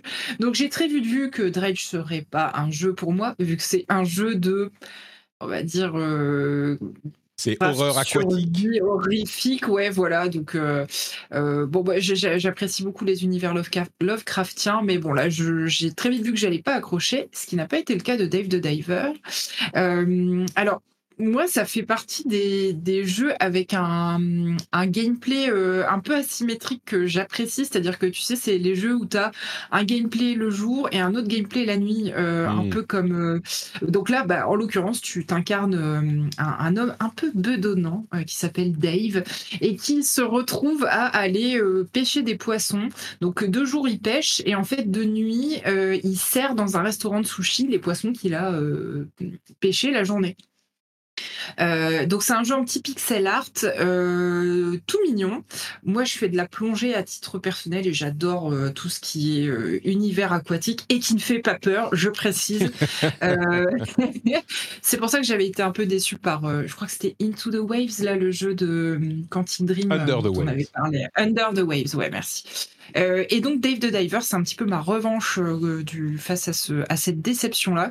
Euh, c'est très coloré et en fait, ils, te, ils te mettent en place une, une, histoire un peu délirante avec une histoire de... Il y a un peuple sous-marin que tu vas découvrir. donc il y, a, y a beaucoup de fantastique autour de, de l'histoire et en fait, pour que ce soit pas trop répétitif et lassant, parce que comme tous les jeux de ce genre-là, un petit peu comme les Moonlighters, des choses comme ça, où tu fais, euh, en gros, tu vas euh, chasser euh, le, jour et la nuit, tu vas en gros crafter ou on va dire tirer les bénéfices de tout ce que tu auras récolté la journée. Ça peut, ça devient vite, tu, tu, peux faire ce que tu veux, ça devient vite répétitif et ça peut être lassant. Et donc là, en fait, il te ponctue ces journées-là avec des quêtes, une histoire de fond qui est qui est assez originale et amusante c'est un jeu qui se prend pas du tout au sérieux. Il y a beaucoup de second degré. Euh, par contre, il, euh, il met, alors ça c'est pour mon côté un petit peu intello, euh, toute la faune, enfin on va dire 98% de la faune euh, marine du jeu, c'est la vraie faune marine. Donc, euh, euh, ils te mettent des petites descriptions. Quand t'aimes ça, c'est hyper chouette parce que t'apprends des choses en t'amusant sur le, tous les petits poissons et enfin toute la flore et la faune qui peuplent les fonds marins. Donc, c'est vraiment plaisant. Moi, je vois pas le, temps passer parce que je trouve que les deux phases de jeu sont, sont fun euh, la, phase où tu dois servir les plats dans le restaurant de sushi est peut-être un peu plus basique, mais euh, la, phase, la phase de plongée est chouette. Donc, euh, et au fur et à mesure, il te déverrouille des nouvelles fonctionnalités dans le jeu. Donc tu vas pouvoir améliorer ton plongeur. Justement, c'était genre la dixième personne qui me dit Dave the Diver, c'est super cool, il y a ces deux phases, machin. Mais, mais personne m'a jamais expliqué ce qu'est le jeu, genre c'est quoi le gameplay? Qu'est-ce qu'on fait dans ce jeu? Alors, donc, tout, c'est toujours un gameplay euh, à l'horizontale. Euh, donc, dans la phase de plongée, euh, tu vas. Enfin, je dis horizontal et vertical du coup, mais c'est un jeu vraiment pur 2D. Donc, dans, en journée, tu vas diriger ton plongeur dans l'eau et en fait, tu es armé d'un harpon et d'un fusil en, règle générale et tu vas devoir aller récolter, enfin, tuer, hein, tuer, pêcher des, des, des animaux ou ramasser des choses dans l'eau. Donc là, on voit, il y a des minéraux il tu peux trouver des objets que tu peux revendre. Mais on va dire que ton objectif principal, c'est plonger de plus en plus profond Mm. pour découvrir euh, de, nouveaux, euh, de nouveaux poissons euh, qui viendront agrémenter ton restaurant. En gros, plus un poisson est difficile à pêcher, plus en général il a de la valeur dans ton restaurant. Et donc, ça va permettre à ton restaurant de gagner en, en popularité. Donc, ça, c'est Et pour la ça, partie. ça a l'air d'aller assez loin, effectivement. Ce que tu vas découvrir, quand on voit dans le trailer, c'est un peu, c'est pas que des poissons, quoi. Mais on va peut-être pas. se- Non, voilà, il y a, y a- voilà, il y a, on va dire, il y a une partie très réaliste, on va dire, presque documentaire, et une autre partie complètement what the fuck euh, qui fait Mm. que, qui fait que c'est assez fun. Euh, et du coup, effectivement, dans la partie nuit, toi, tu es juste serveur, donc tu as un, un grand euh, cuisinier qui, qui travaille pour, pour le restaurant, et toi, tu viens juste servir les plats, les bières, le thé. Donc voilà, après, c'est un, il faut que tu amènes tous les trucs au jeu de. Oui, en ultra simplifié. En Mmh, ultra simplifié, c'est-à-dire que toi, toi, tu fais la carte, donc tu choisis les plats qui sont mis euh, au menu du jour, parce que selon les, les journées de la semaine, bah, des fois, tu as des événements, genre, je sais pas, tu as la journée euh, spéciale méduse, et bah, tu vas servir plutôt des plats à base de méduse. Mmh. Euh, mmh. Euh, et donc, bah, à toi, effectivement, en journée, d'aller plutôt chasser des méduses pour remporter le plus de points sur, sur ces journées-là. Euh, et puis après, bah, tu dois servir, euh, par exemple, tu dois servir les bières, mais il faut pas mettre trop de mousse. Donc, tu peux pas servir ta bière n'importe comment. Donc, faut faire attention. Donc, euh, moi, j'aime bien. Ça, ça détend. C'est pas trop prise de tête. Il y a quand même un petit peu de challenge parce que tu as une, une notion de, on va dire, tu as ton oxygène à, à surveiller quand tu plonges. Mm. Tu peux pas porter trop de poids. Enfin voilà, tu as quand même tout un ensemble Ouais. de paramètres à, à gérer qui mettent un peu de challenge. Mais voilà, c'est un super jeu de vacances. euh, c'est, euh, c'est second degré, très détend et c'est très joli. Je trouve que visuellement, vraiment, c'est, c'est, très chouette. C'est attrayant. Très bien, donc ça s'appelle Dave the Diver, c'est dispo sur Steam et sur Switch. Ton jeu de vacances à toi, Malo, c'était évidemment Suika Game, comme tous les gens Oui. euh, intelligents. Euh, bon, on peut, Ah on peut en parler. Mais tu pourrais aussi. Écoute, il coûte 3 euros. Euh, L'intelligence, c'est pas cher. Hein. 3 euros sur Switch. Je vois Je pense ça. que tu vois, ça peut, ça peut le faire. Euh, Suika Game, euh, on va, on n'a pas besoin d'en parler deux heures, hein, mais euh, parce que tu as aussi joué à, à God of War euh, Ragnarok Valhalla, dont je parlais un petit peu il y a Absolument. quelques semaines. Mais, mais deux oui, salles, deux ambiances. hein, ouais, un petit peu. T'as succombé à la mode du coup? Oui, euh, je cherchais un, un petit jeu parce que je suis dans une phase où euh, je papillonne de jeu en jeu en me disant oh là là, qu'est-ce que je vais faire? Parce que j'attends Yakuza et en attendant euh, j'essaye de Hmm. m'occuper. Et, euh, et Prince of Persia d'ailleurs que j'attends aussi. Euh, Ils sont très donc très je me bons, suis Prince dit, of Persia. ouais. Je pense qu'on en parlera la Ouais. semaine prochaine. Mais... j'ai hâte, j'ai hâte de, Ouais. de pouvoir mettre les mains dessus sur la démo qui doit pas être loin d'être disponible d'ailleurs. Mhm. Alors, j'ai vu des gens euh, y jouer. Je me suis dit, oui, bon, euh, c'est un, un jeu de réflexion classique, Tetris 2048. Et puis, je me suis dit, bon, allez, 3 balles, j'ai des points or à dépenser sur Switch. ouais. Utilisons-les. Et, eh ben, le jeu a aspiré mon âme. Ça fait, ça fait 15 jours que je fais 15 parties par jour avant de dormir. Je souffre complètement du syndrome. Allez, une petite dernière. Ouais. Euh, et euh, non, je trouve ça très drôle parce que euh, il est un petit peu frustrant, mais juste ce qu'il faut pour pas ça dégoûte. C'est-à-dire qu'il y a plein de fois où euh, on va réussir à faire des combinaisons de fruits trop cool, et puis il va y avoir une petite cerise qui va se mettre pile entre les deux et qui va empêcher la fusion. De temps en temps, tu vas partir sur une super run et t'as un fruit qui va être éjecté, tu vas perdre la partie. Ouais. Euh, euh, il y a- y a- y a rappelons, plein de rappelons le hein. principe euh, quand même de Suika Game. C'est un jeu qui a été décou- redécouvert et qui existait depuis longtemps. Je vais pas refaire l'historique que j'avais fait la dernière fois, mais il a été redécouvert par des streamers au Japon et depuis il a conquis le monde. Il est seulement à 3 euros, ça joue aussi sur, sur Switch. C'était un jeu de navigateur puis de télé, enfin bref. En gros, le principe c'est que on a une sorte d'écran à la Tetris dans lequel on lâche des fruits plutôt que des blocs. Euh, et il y a un, cercle de fruits. Les petits qui sont de plus en plus gros. On commence avec des cerises, ça va jusqu'à la pastèque. Suika, c'est une pastèque en japonais, donc le jeu de la pastèque. Et à chaque fois qu'on met deux fruits, deux fruits identiques l'un à côté de l'autre, bah, ils se transforment aux fruits suivants sur le cycle. Donc deux cerises, ça fait une fraise, deux fraises, ça fait euh, une myrtille, deux myrtilles, ça fait une mandarine, etc., etc., jusqu'à la pastèque. Et il faut réussir à euh, faire deux pastèques qui se rencontrent pour gagner, euh, et, en ne sortant pas, en n'ayant pas trop de fruits dans le, dans le bloc, dans le, le- la case. Et c'est le principe très simple du jeu, c'est un mélange, comme tu le disais, entre 2048 et Tetris, et ça fonctionne super bien. La, la, physique joue son rôle parfaitement mm. parce que les fruits roulent, ils rebondissent, ils s'éjectent les uns les autres. Donc c'est toujours surprenant, je suis très étonné de voir les records du monde à 18 000 points quand je peine à dépasser 2500. Mmh. ah mon fils a fait 2500, tiens. je, me, je, me, sens assez... Voilà, Ah oui, non mais voilà. Tout le monde en prend pour son grade. Hein. Ah, non mais, c'est, mais non, mais il joue très très... Mon fils joue très très bien, aussi bien que Malo, c'est ce que je veux dire. ah bah non, mais c'est le genre de jeu que j'aime bien parce que même sans être bon, voilà, c'est quelques parties avant de dormir. Euh, pour faire une petite pause à midi, euh, voilà, couper un petit peu, on se lance euh, quelques parties, on essaye de faire les scores du jour et puis c'est très bien. Et ouais, en parallèle, en parallèle de ça, je suis sur God of War Valhalla qui est étonnamment fouillé, travaillé, riche pour un DLC gratuit. Je suis hmm. très étonné que ce ne soit pas une extension payante, mais peut-être que c'est simplement pour relancer un petit peu les ventes du jeu ah, euh, histoire d'atteindre un seuil que, sur lequel ils pourront communiquer pour relancer ensuite. Parce que rappelons-le, chez Sony, ils se disent Mais on aime l'argent Oui, donc euh, ils ne le font pas par pure gentillesse. Euh, rappelons-le, c'est un, mode, c'est un mode roguelite qui a été ajouté à God of War Ragnarok et, Ragnarok est shadow droppé quasiment. Enfin, genre, ils l'ont annoncé en, de nulle part et rendu disponible trois jours plus tard au moment des Game Awards. Donc vous ne l'avez peut-être pas vu passer.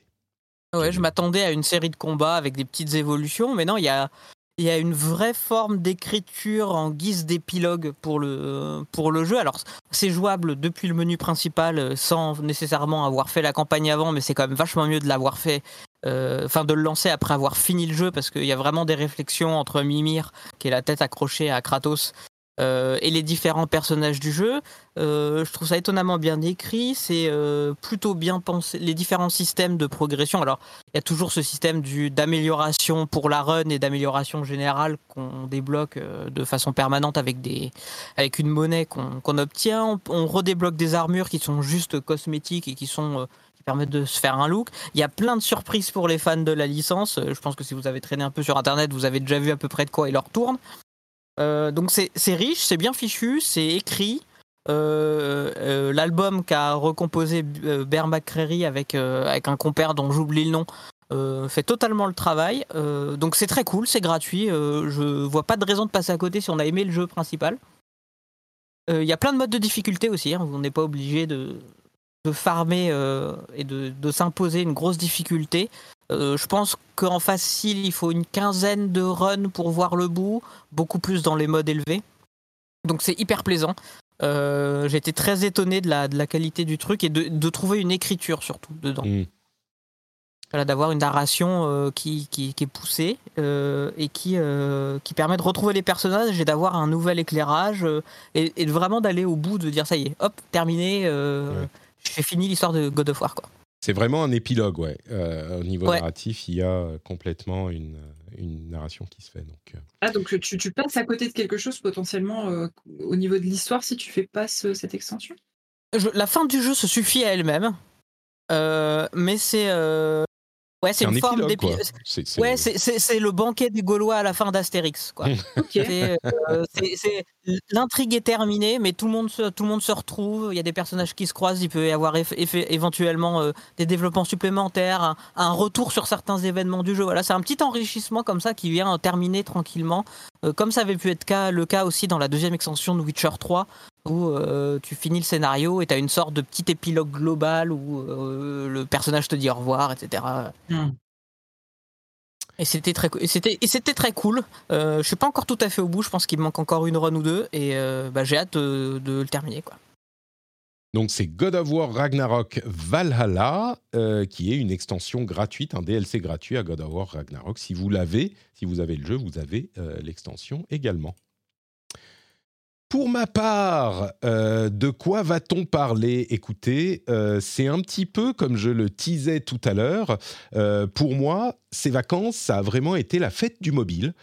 J'ai complètement délaissé mes vraies machines de vrais gamers, mon PC, mon, ma PlayStation, ma Xbox et même euh, ma rogalaille parce que, bon, il se trouve que j'étais une bonne partie des vacances euh, à Paris, dans un tout petit studio de 20 mètres carrés avec les deux enfants. Mes temps, mes moments de jeu, c'était le soir quand ils étaient couchés. Euh, bah, j'allais pas allumer la PlayStation euh, sur l'écran pour, pour pouvoir y jouer. mais j'aurais pu utiliser la Rogalai que j'adore pourtant. Et ben en fait, non, pas du tout. J'ai été euh, totalement happé par mes jeux mobiles et j'y ai passé énormément de temps. Bon, j'ai aussi joué à d'autres jeux dont je vous parlerai dans un instant, mais en gros, les jeux mobiles, ils vont pas beaucoup vous surprendre. Hein. Euh, il y a d'une part, en fait, il y avait deux jeux entre lesquels je j'oscillais il y avait Warcraft Rumble, dont j'ai déjà parlé l'année dernière, euh, auquel je jouais quand j'avais genre 3 minutes. Plutôt que d'aller sur Twitter, plutôt que d'aller encore doom scroller, plutôt que de faire des trucs qui servent à rien, qui servent à rien, bah, j'ai fait un autre truc qui sert à rien, mais qui est moins euh, angoisse, comment on dit, qui génère moins d'angoisse. C'est anxiogène. Anxiogène, merci. Euh, c'est ça. Euh, et ben j'ai joué à Warcraft Rumble. Je lançais une petite partie, trois minutes, ça suffit. C'est toujours fun. Euh, les gens qui essayent, parce que j'en parle souvent. généralement reviennent vers, moi et me disent ah bah en fait ouais c'est cool bon à part les, les comment dire les rabat-joie qui ont réagi en fronçant des sourcils quand j'en parlais dans l'épisode Gotti et ben les gens normaux ils apprécient le, jeu qui est sympathique, euh, qui est un bon petit jeu mobile. Euh, donc il y a Warcraft Rumble quand j'avais 3 minutes. Et il y a le grand retour de League of Legends Wild Rift, euh, auquel je jouais, lui, quand j'avais une trentaine de minutes. Une partie, on va dire, c'est entre 15 et 20 minutes à peu près, une partie de Wild Rift. Euh, mais bon, le temps de se loguer, machin, il faut compter, euh, vaut mieux compter 30 minutes parce que tu peux pas te déconnecter en milieu de partie. Quand j'avais 30 minutes, eh ben, je lançais sur mon téléphone ou surtout sur mon iPad euh, je lançais Wild Rift, auquel j'avais beaucoup joué après la sortie de Arkane. Euh, pendant des mois et des mois, j'étais sur Wild Rift. Euh, ces derniers temps, je m'étais relancé sur League of Legends, comme vous le savez bien sûr, et je vais en reparler dans un instant. mais là, bah, pour, comme je ne pouvais pas jouer à League of Legends PC dans ces conditions, bah, je me suis relancé sur Wild Rift et j'ai recommencé à prendre tellement de plaisir sur Wild Rift lui-même. Euh, en tant que jeu indépendant, complètement en parallèle de League of Legends. Euh, et, c'est. Ça, ça, fonctionne toujours, quoi. Je vais en parler dans un instant. Mais jouer sur mobile, en fait, m'a conduit à me demander quels autres jeux, au bout de quelques jours, je pourrais euh, retester sur mobile, parce que j'ai un petit peu redécouvert la plateforme. Je me suis dit, bah, je vais réinstaller Diablo Immortal pour voir ce que ça donne. Euh, et donc, j'ai réinstallé Diablo Immortal, effectivement. Et alors, euh, le jeu, vraiment, le jeu est excellent. Le gameplay du jeu, c'est ce que je disais après la, la, bêta privée il y a genre trois ans.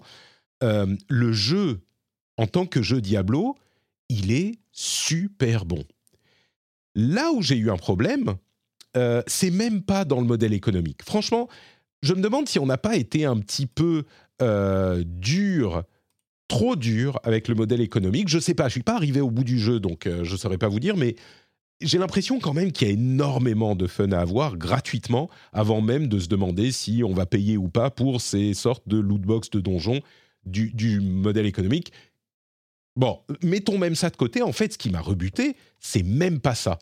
C'est l'interface qui est imbitable. Pas l'interface du jeu, mais le nombre de systèmes différents, de monnaies, de quêtes, de battle pass, de trucs à ah clique là pour faire ça, clique là pour aller là, là. je comprenais, je l'ai lancé plusieurs fois, j'en sais pas 4, 5, 6, 7, 8, 10 fois, et je comprenais toujours rien à ce que je devais faire et où je devais aller. C'est fou le jeu, encore une fois, à chaque fois que j'étais en jeu, je trouvais ça super fun, les, sorts s'enchaînent, c'est un vrai feeling Diablo sur mobile, mais j'étais, en fait, il faudrait euh, s'y investir. Je pense que c'est pas, c'est une version exacerbée de ce qui se passe quand tu lances World of Warcraft, euh, trois patchs après le lancement d'une extension, ou Diablo 4, euh, quand il y a déjà eu, je sais pas, quatre ou cinq patchs, et tu sais pas où t'es, et tu sais pas ce qu'il faut faire, tu sais pas là où il faut cliquer, mais en version mobile en plus, qui euh, contraint l'interface et où il y a 12 000 euh, monnaies différentes. Euh, donc, euh, on, me dit dans la chatroom pour le côté tryhard des classements, le pay to win était obligatoire. Je n'en ai aucun, j'ai aucun doute là-dessus. Je suis convaincu que si tu fais du PVP, c'est pareil avec Warcraft Rumble. Je suis convaincu que si tu fais du PVP, oui, c'est à celui qui va payer le plus parce que c'est complètement pay to win à ce niveau. Mais ce que je dis, c'est qu'en PVE, à la fois pour Warcraft Rumble et pour Diablo Immortal, euh, il y a énormément de contenu et tu peux énormément t'amuser sans aller euh, faire du compétitif. Même en PVE, disons le compétitif euh, qui serait le compétitif de euh, qui fait le, la meilleure, le meilleur rift, machin. Bah dans ces jeux-là, si tu payes pas, il faut voir jusqu'où tu peux arriver sans payer ou en payant le moins possible. Et il y a beaucoup de fun à, avoir, quoi. Mais l'interface, c'est pas possible. Quoi. C'est vraiment le ressenti que j'avais eu quand il était sorti. Je m'étais beaucoup amusé dessus. J'avais pas déboursé un centime et euh, c'est pas que je comprenais pas les critiques qui sortaient. Je, voyais bien à quoi ça devait faire allusion, mais ça faisait allusion à une tranche du jeu auquel moi je ne touchais pas. Donc du coup, je me sentais pas concernée euh, et je trouvais que sans débourser un centime, tu pouvais déjà quand même beaucoup t'amuser. Euh, et que je me enfin j'avais pas l'impression d'accéder à un jeu moins bon parce que je payais pas quoi. Après bah oui c'est sûr que si tu veux aller plus loin et rentrer dans le, dans le compétitif vraiment comme on dit trahir le jeu c'est là que tu deviens de toute façon pour eux le profil intéressant euh, qui, qui va sortir les sous quoi. Donc euh. mais tu sais ce qui est terrible? C'est que j'aurais complètement pu imaginer me replonger ou plonger dedans parce que j'ai jamais vraiment plongé dedans même sans euh, payer ou juste pour jouer 10 heures et m'amuser comme ça. Mais, mais c'est même pas le modèle économique qui m'a rebuté, c'est l'interface. C'est fou. Enfin, bon, bref, peu importe. On va pas faire l'émission sur Diablo Immortal. Voilà mon ressenti sur ce jeu-là. Il est, il est très cool au niveau du design, du gameplay, mais cette interface, euh, c'était pas possible.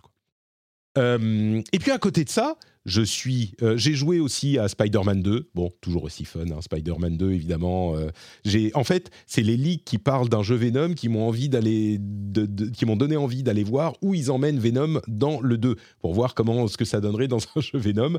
Euh, on me demande dans la chatroom, pardon, sur Diablo Immortal, l'interface ne découle-t-elle pas du modèle économique? Alors oui et non.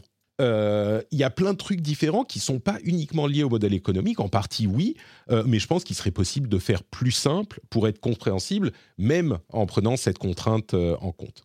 et donc Spider-Man 2, je voulais voir où ils amènent, où ils amènent notre ami Venom, mais j'ai pas passé assez de temps dessus encore. J'y reviendrai, j'espère. très très cool toujours. Et après, je suis revenu sur League of Legends avec le retour à la maison et le retour du PC, euh, bah, je suis revenu sur League of Legends. Et c'est marrant, j'ai... Alors, la comparaison intéressera peut-être les gens, la comparaison entre euh, League of Legends et Wild Rift, euh, c'est marrant parce qu'elle ne se fait pas à la défaveur de Wild Rift du tout. Mais par contre, c'est vrai que Wild Rift est beaucoup plus rapide, à, tous les sens du terme. C'est-à-dire que les parties sont plus rapides, le gameplay est plus rapide quand tu joues à League of Legends, tu as l'impression d'être au ralenti quoi, par rapport à Wild Rift dans l'enchaînement des sorts, les déplacements, même si ça va déjà vite dans, dans LoL. Dans Wild Rift, euh, ça va deux fois plus vite. quoi. C'est impressionnant, c'est beaucoup plus dynamique, le combat est plus rapide. Euh, et ça, alors c'est à la fois bien et pas bien. Euh, c'est bien parce que c'est plus fun, tu es dans tes parties tout de suite, tu joues, tu enchaînes les parties. Et puis c'est pas bien parce que c'est peut-être un peu moins stratégique, j'avoue. Euh, tu as moins de stratégie sur la vision, ou en tout cas au niveau où je joue. Euh, tu as moins de stratégie sur la vision, euh, tu as moins de stratégie sur la durée, parce que là tu prends ton temps dans League of Legends, tu mets en place une stratégie, tu la construis, tu, tu appuies là où ça fait mal à l'équipe adverse, etc. Euh, donc c'est peut-être plus fun immédiat, un petit peu moins fun sur le long terme, mais encore je suis pas sûr. En fait, le niveau général sur Wild Rift à rang équivalent, euh, bah, le niveau est beaucoup plus faible sur Wild Rift parce que sur League of Legends, il y a des gens qui jouent depuis euh, littéralement plus de 10 ans et donc euh, niveau silver, j'ai du mal dans League of Legends alors que sur Wild Rift, je suis confortable en gold, voire le haut du gold. Donc ça, ça, ça, joue un petit peu aussi. mais c'est juste différent en fait. C'est deux jeux qui ont la même base mais qui prennent une orientation un petit peu différente. fun sur Wild Rift et plus profond, peut-être encore, sur euh, League of Legends, même si Wild Rift est hyper profond aussi, hein, me faites pas dire ce que j'ai pas dit. Et à ce propos, il y a un truc marrant qui s'est passé, c'est que j'ai ensuite refait quelques parties d'Overwatch. Et alors, c'est quelques parties, hein, je ne me suis pas beaucoup replongé dedans, mais j'ai eu un sentiment assez bizarre. Ça fait quelques mois maintenant que je joue à League of Legends, et j'ai eu un sentiment assez bizarre en revenant sur, sur Overwatch, et je m'amusais, mais je me disais, ah ouais, c'est fun, c'est... mais c'est un peu... Comment dire Est-ce que ça serait pas un peu plat, quoi, par rapport il y a... J'arrive pas à définir, et puis je me suis dit, mais c'est un sentiment que, que j'ai déjà entendu décrit quelque part mais j'arrivais pas à mettre le doigt dessus. Et en fait, en y réfléchissant, j'ai compris ce que ça m'évoquait. Il y a des gens qui euh, ont du mal à revenir sur des jeux entre guillemets normaux après s'être plongés dans les jeux From Software.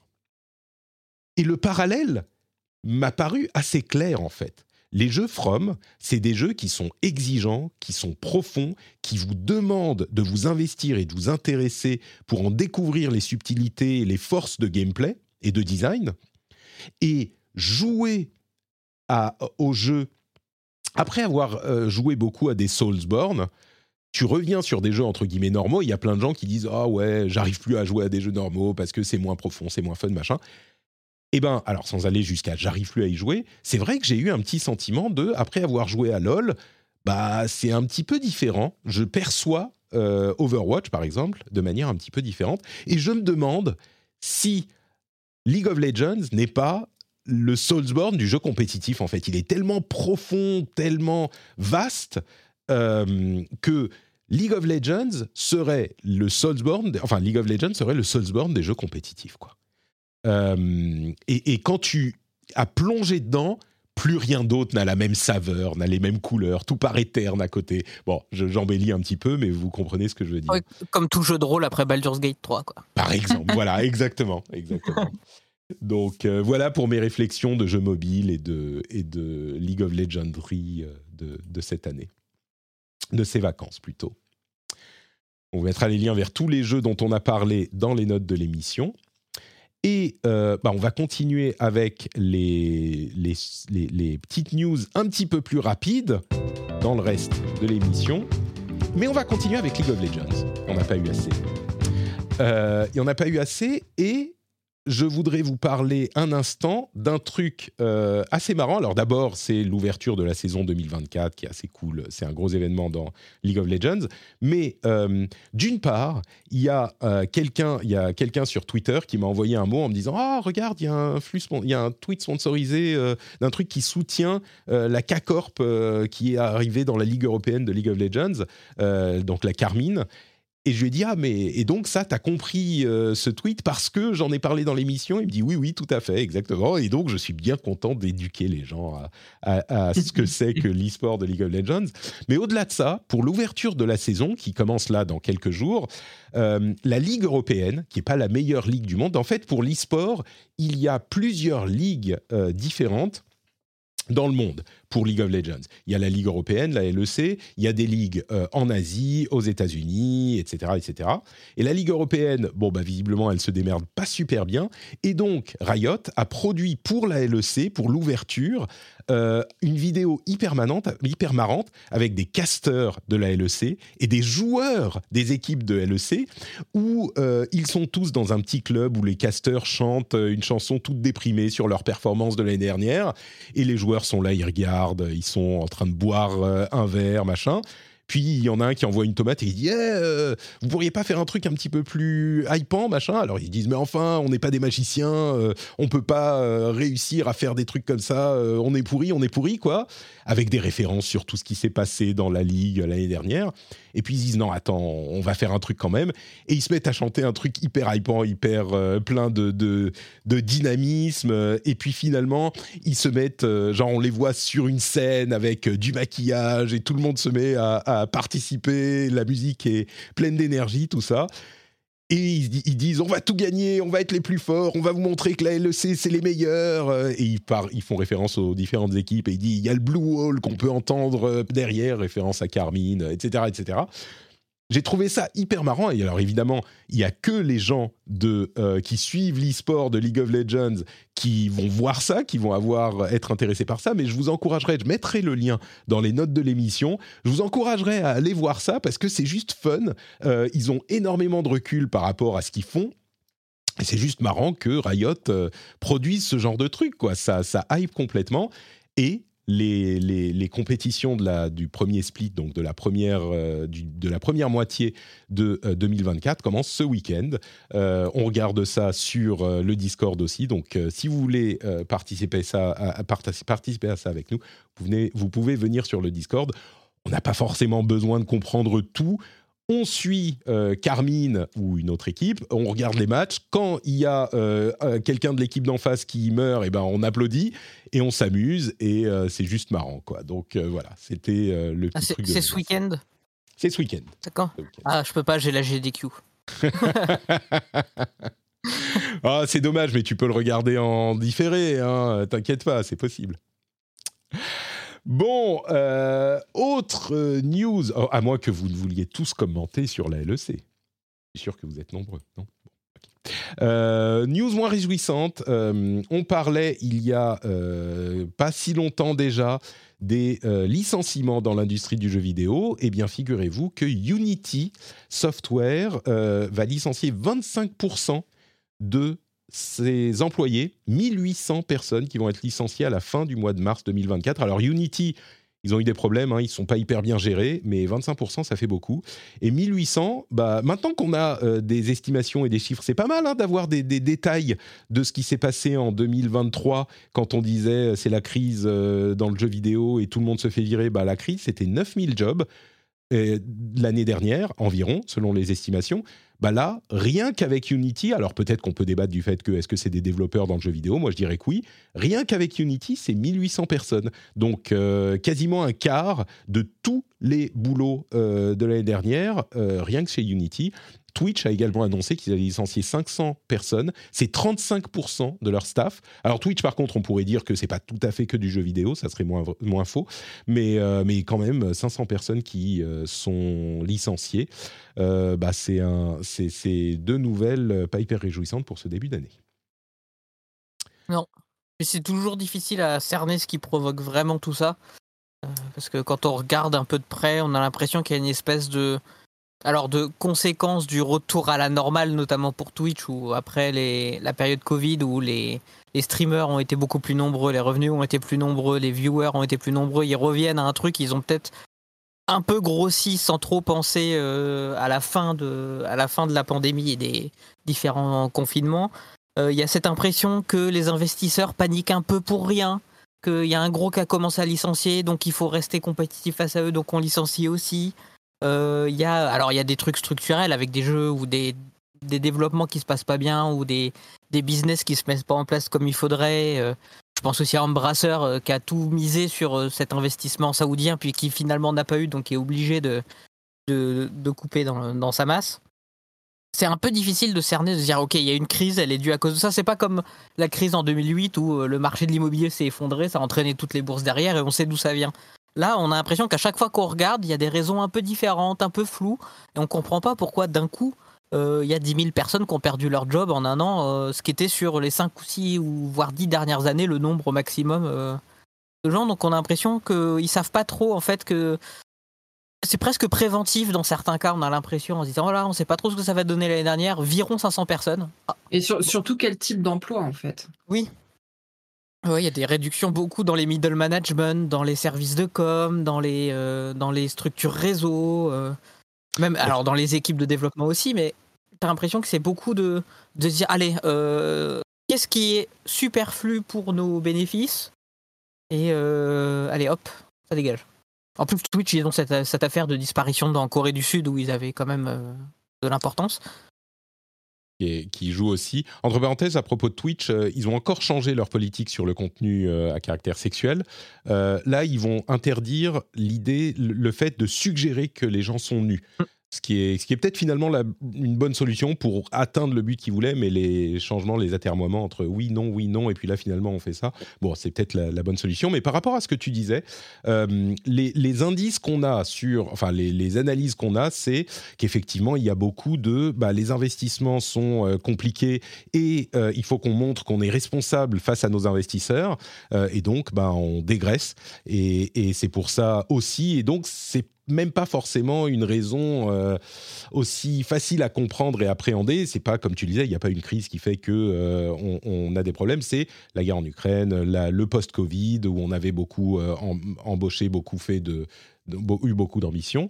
Mais il y a à ce sujet, il y a un post Reddit qui est hyper intéressant sur le parcours d'un développeur indépendant qui s'appelle Marco, euh, qui est, dans un studio qui s'appelle Demi-Monde, euh, qui est français, je crois. Je crois qu'il est français. Euh, qui, raconte ce qui s'est passé, comment 2023 s'est passé pour lui. Et, c'est hyper intéressant. Je vous mettrai le lien dans les notes de l'émission. Je vous encourage à aller regarder ça. Ça prend cinq minutes à lire, hein, c'est pas, pas très long. mais ce qui est hyper intéressant, c'est qu'il a eu beaucoup de facilité à trouver du financement en 2021 et euh, en, 2023, tout s'est effondré et il a eu aucune possibilité de retrouver du financement. Pour lui, c'est vraiment ça qui a eu des problèmes. Son euh, financeur de 2021 s'est cassé la gueule et là où il avait eu besoin de euh, trois jours pour trouver du financement en 2021, bah, l'argent s'est euh, évaporé en 2023 et plus personne ne veut investir dans le jeu vidéo, en tout cas pas dans ce type de jeu. Euh, et donc, bah, ça l'a mené à devoir quasiment fermer boutique. Le lien sera dans les notes de l'émission, c'est hyper intéressant. Euh, parlons un petit peu de, Steam. Outre le fait qu'ils ont fait, je ne sais pas si vous avez vu les Steam Awards, c'était formidable, euh, avec le, prix du gameplay le plus innovant attribué à, Starfield. C'est les joueurs qui votent, hein. donc forcément, c'était un peu trollesque. Euh, mais on a surtout, on, a surtout appris que il y avait eu 14 000, plus de 14 000 jeux publiés sur Steam euh, l'année dernière, je dis cette année, c'est en 2023, euh, l'année dernière, 14 000 jeux. 14 000 jeux, c'est 39 euh, jeux par jour. Et c'est 2000 jeux de plus que le précédent record de 2022. 39 jeux par jour. c'est évidemment un chiffre qui est impressionnant. Là où et c'est encore pour moi, je le dis régulièrement depuis quelque temps, euh, en m'adressant aux journalistes de la sphère euh, francophone, euh, ça serait hyper intéressant d'investiguer la chose, d'enquêter un petit peu là-dessus, parce que ça fait des années qu'on dit il y a de plus en plus de jeux qui sont publiés et ah oui, c'est difficile de faire son trou, comment on fait pour se faire connaître, etc. C'est ce qui est évidemment faudrait. Avec 14 000 jeux rien que sur Steam en un an, comment tu fais? Mais on ne sait pas quels sont ces jeux, d'où ils viennent. Est-ce que c'est euh, sur les 39 jeux par jour, combien il y a de jeux d'indépendants de vrais petits studios, combien il y a de gros AAA, combien il y a euh, de jeux de cul, par exemple? Il y a plein de jeux à caractère euh, érotique qui sont publiés sur Steam. Il y a des petits jeux recyclés de jeux mobiles qui sont très low effort. Il y a des jeux qui sont clairement des trucs qui n'ont aucun intérêt. Enfin, on n'a pas d'infos là-dessus, on n'a pas de contexte. On dit chaque année, ah bah il, a été publié plus de jeux euh, que l'année dernière. Est-ce que peut-être que parmi tous ces jeux qui sont publiés, bah en fait, euh, depuis 10 ans ou 5 ans, les, le nombre de, entre guillemets, vrais jeux qui pourraient nous intéresser, auxquels on s'intéresse, bah ça se trouve, ils sont stables. On n'en sait rien. Alors, je ne sais pas s'il est possible d'avoir des données là-dessus, comment les, les, les obtenir? Est-ce qu'aller voir sur SteamDB, ça suffirait? J'en sais rien. C'est ça le travail d'investigation. Mais j'aimerais énormément avoir du contexte là-dessus. Comme euh, je disais, j'aimerais avoir du contexte sur euh, la question des licenciements, etc. C'est une occasion d'enquêter d'éclairer un petit peu euh, sur ces sujets. Donc, si vous sentez l'âme journalistique ou si vous êtes un journaliste qui a quelques jours à consacrer à ça, n'hésitez pas. Moi, je serais curieux de savoir c'est une opportunité de se faire un petit peu, comme avec l'histoire des licenciements aussi, de se faire euh, connaître un petit peu, de faire un travail vraiment utile pour, euh, les gens qui observent cette industrie. Et puis ça va pas aller en, s'améliorant, hein, parce que Valve a enfin publié ses euh, guidelines pour les jeux qui incluent de l'IA Jusqu'à maintenant, c'était interdit. Maintenant, c'est autorisé. Mais il y a des guidelines du genre si vous utilisez du contenu pré-généré, il faut, il faut respecter telle et telle guideline. Si vous utilisez du contenu généré euh, dans le jeu, c'est-à-dire qu'il régénère du nouveau contenu dans le jeu, bah, il y a telle et telle guideline à, respecter. Il faut faire attention à tel et tel truc, etc. Mais les jeux générés par IA ou qui incluent de la génération par IA, eh ben, ils vont arriver sur Steam. Donc, j'imagine que, euh, je sais pas, l'année cette année, ça sera pas 30, euh, 14 000 jeux, mais, euh, mais 25 000 ou un truc du genre. Enfin, ça va être. euh, ça, risque de s'accélérer. En même temps, je dis ça, je sais pas. Bon, il y a quand même des gens qui vont bien. hein. Second Dinner, vous savez qui c'est Second Dinner? Le nom Pas me du dit quelque tout. chose, mais. Marvel Snap, vous savez ce que c'est Marvel Ah, Snap? oui. Eh là, Ah, tout à coup, oui. Euh, ben Brode et ses amis qui ont développé Marvel Snap, qui ont quitté Blizzard pour créer Second Dinner, eh ben, ils ont levé encore 100 millions de dollars euh, pour développer une nouvelle IP et continuer à développer Marvel Snap. Euh, c'est chez Griffin cette fois qu'ils ont euh, récupéré cet argent. Je crois que c'était NetEase le début, donc le premier investissement. Donc là, ils ne sont pas récupérés de l'argent de chez NetEase, c'est plutôt chez Griffin. Et ils vont développer une nouvelle IP. On va voir s'ils resteront dans les jeux, dans les jeux mobiles. Euh, Netflix est en train de réfléchir à la possibilité de monétiser ses jeux. Il semblerait, d'après euh, les, enquêtes, euh, il semblerait que euh, il y ait seulement 1%, moins d'un pour cent des abonnés Netflix qui aient téléchargé des jeux Netflix. Ce qui est, je pensais que c'était pas beaucoup, mais moins d'un pour cent, c'est quand même vraiment peu. Et ils réfléchissent donc à intégrer des achats en jeu, des, des- microtransactions, ce genre de choses, des pubs, etc. Mais, mais selon Aptopia, moins d'un pour cent des abonnés Netflix ont joué à leur jeu, ça fait vraiment pas beaucoup. Pourtant, il y a des bons jeux. hein. Ouais, moi j'ai joué à Terranil pendant les vacances. euh, à Pareil. Netflix. Eh Mais ben, attends, je comprends pas. Euh, Ça marche pas, donc ils veulent rajouter des pubs euh, dans les jeux? Bah, ça, ils n'arrivent pas à, en faire, à faire de l'argent avec, tu vois. Visiblement, les Ben gens ouais, n'utilisent pas leur mais- truc. Donc, euh, Du coup, le peu de gens qui. Ça va peut-être les freiner encore plus à l'utiliser, quoi. Bon, on verra. Possible, possible, possible. Euh, allez, quelques news qui restent. Euh, D'abord, Tekken 8 arrive, on en reparlera dans quelques semaines, mais il y a eu un résumé de l'histoire de Tekken faite par Brian Cox, euh, pour Bandai Namco bien sûr. Vous savez, Brian Cox, c'est le, patriarche de Succession et la série télé. Et, évidemment, ce genre de truc dans le contexte de la Mishima Zaibatsu, avec l'amour familial des euh, membres de cette famille, c'est délicieux et je vous encourage à aller le voir. Ça sera dans les notes de l'émission. Un résumé de 5 minutes de l'histoire de Tekken pour être prêt pour la sortie du 8 dans, quelques, dans deux semaines à peine.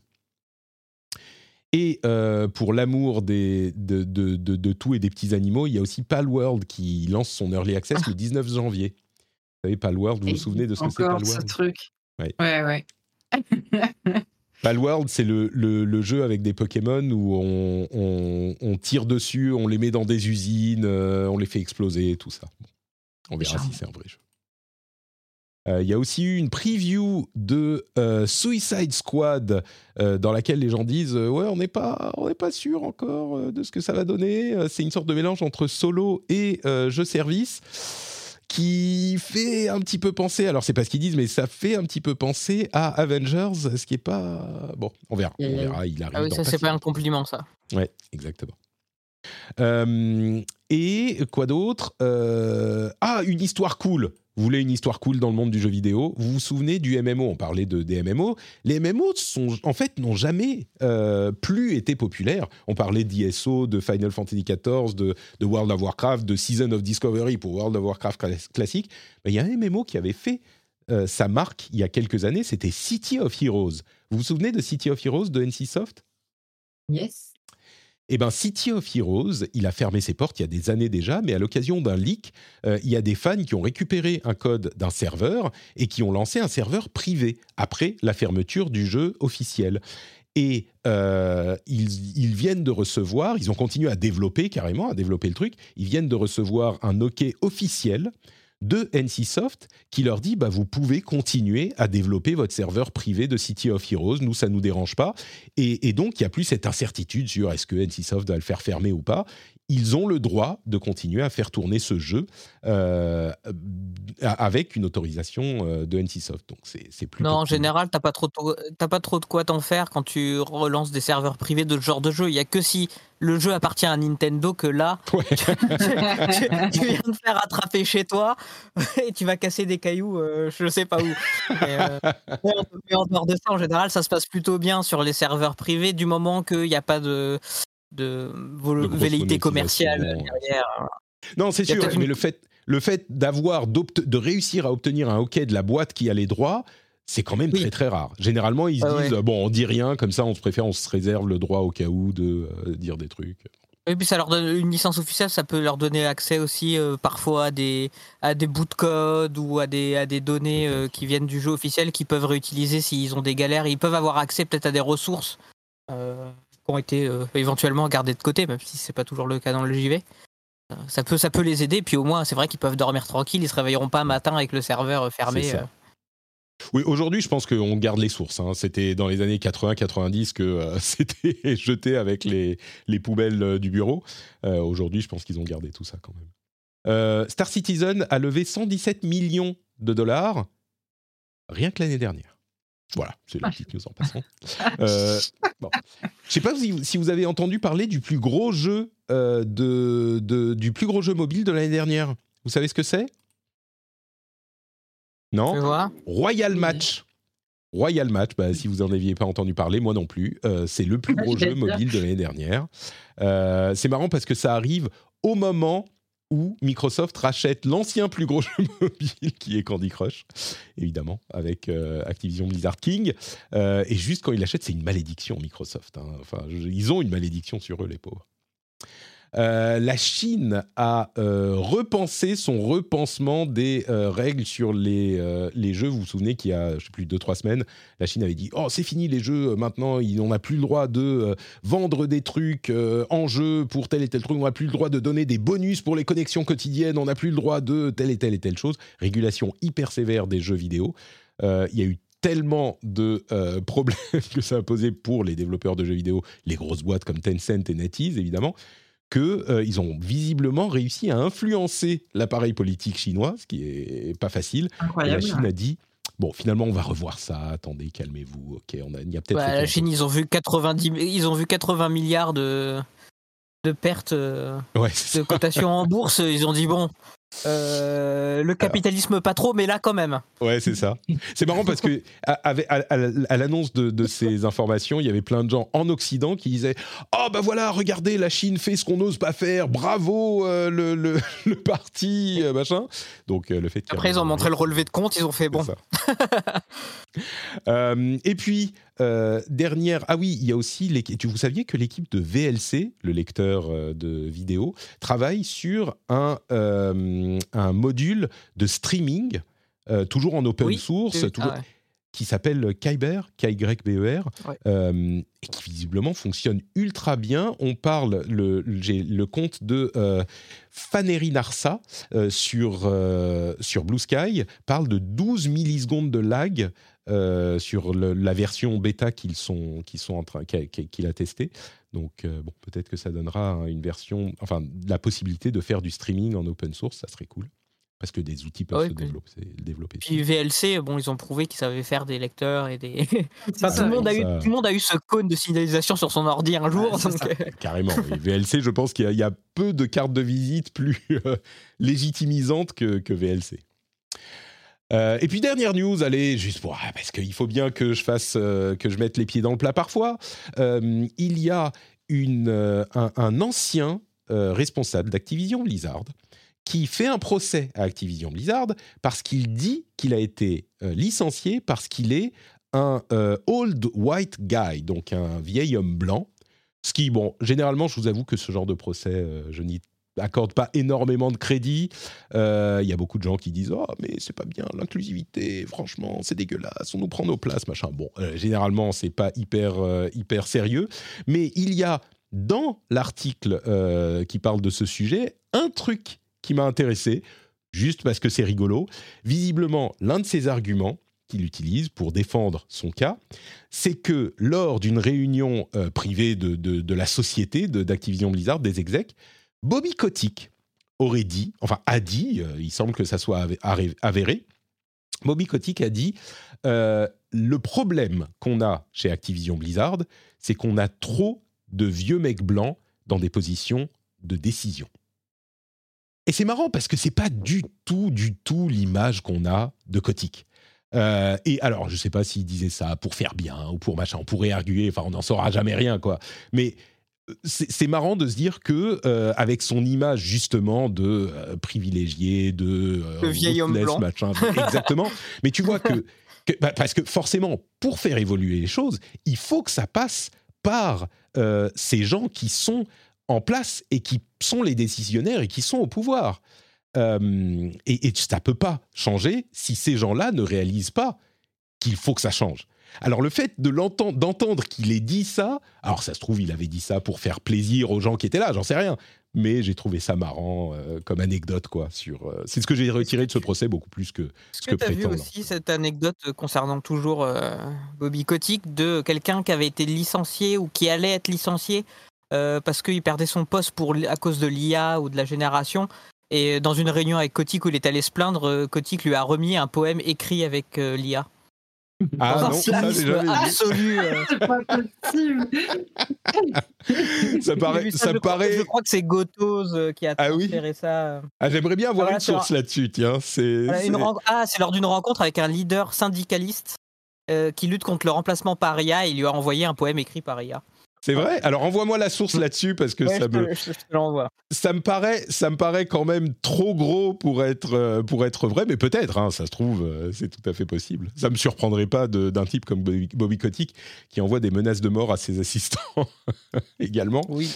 Donc euh, bon, bref, voilà, c'était le petit même parti. Il occupe encore de conversation ce, ce, bon vieux Kotick qui est parti avec ses millions. et c'est sur ce sujet virer quelqu'un parce que c'est un vieil homme blanc et lui c'est quoi tu vois?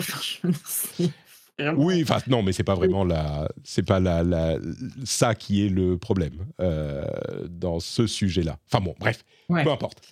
Euh, parce que le, ce qu'il dit, c'est qu'il y a eu une, enfin le type, il se plaint d'agisme et de, enfin bref. C'est, à mon avis, c'est motivé par autre chose là-dedans, tu vois. Euh, la thune non, enfin, on peut lire hein. l'article. Il y avait des questions de performance et des questions aussi, mais il, avait, il a dit que que euh, Blizzard était en train de remplacer tout le monde par des gens de minorité, machin. Enfin, c'est exactement toujours ce genre de oh. discussion qu'on a quand on arrive sur ces sujets. Discussion qui sent un peu le marron quand même, tout ça. On va dire ça.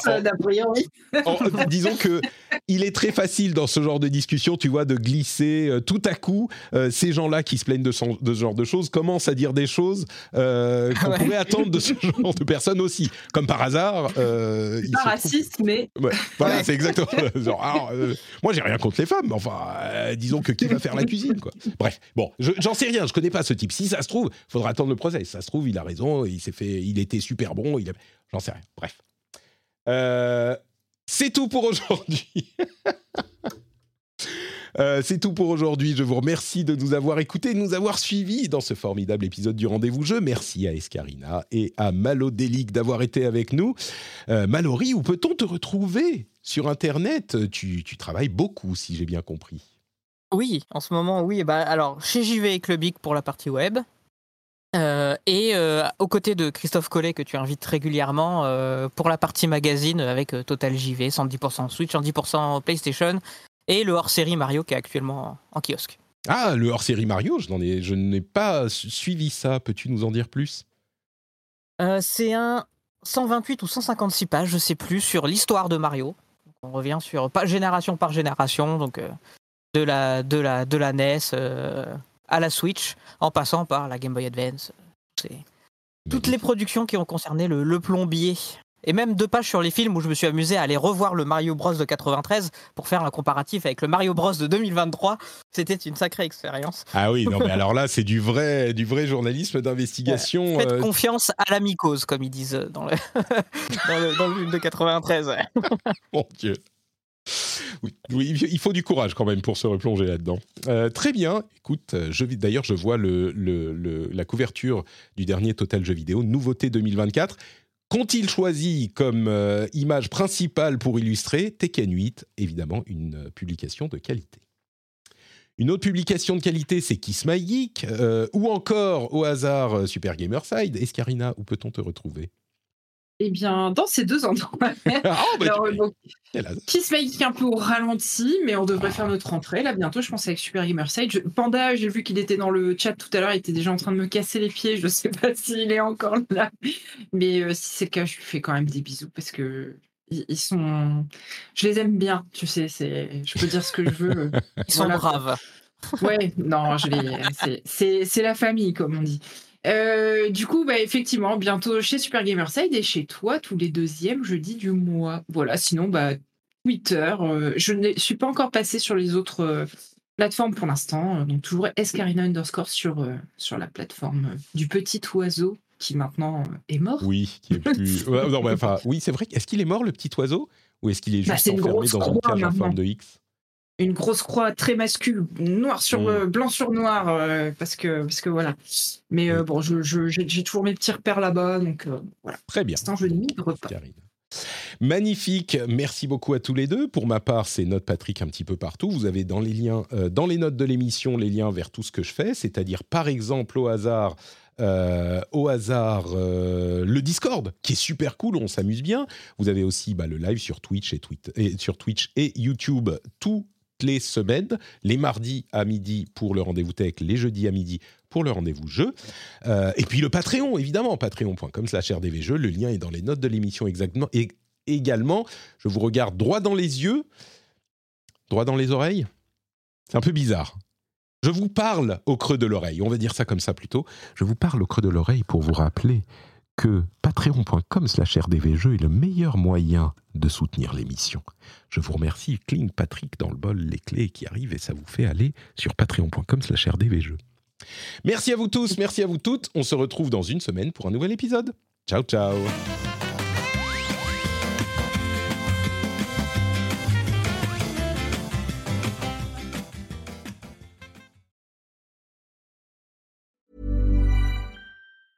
Hi, my name is Danny Pellegrino from Everything Iconic, and I'm excited to talk to you about Club Med. Club Med operates beach and mountain resorts and is the best all inclusive getaway for families. They have Club Med Punta Cana, their flagship family resort, and many other options in Mexico, the Caribbean, and around the world. Club Med are the pioneers of the all inclusive concept, which is the best way to vacation. Great for families, groups, or even solo travelers looking for land and water sports, delicious food, and a place to make unforgettable memories. Visit clubmed.us, call 1 800 Club Med, or your travel advisor.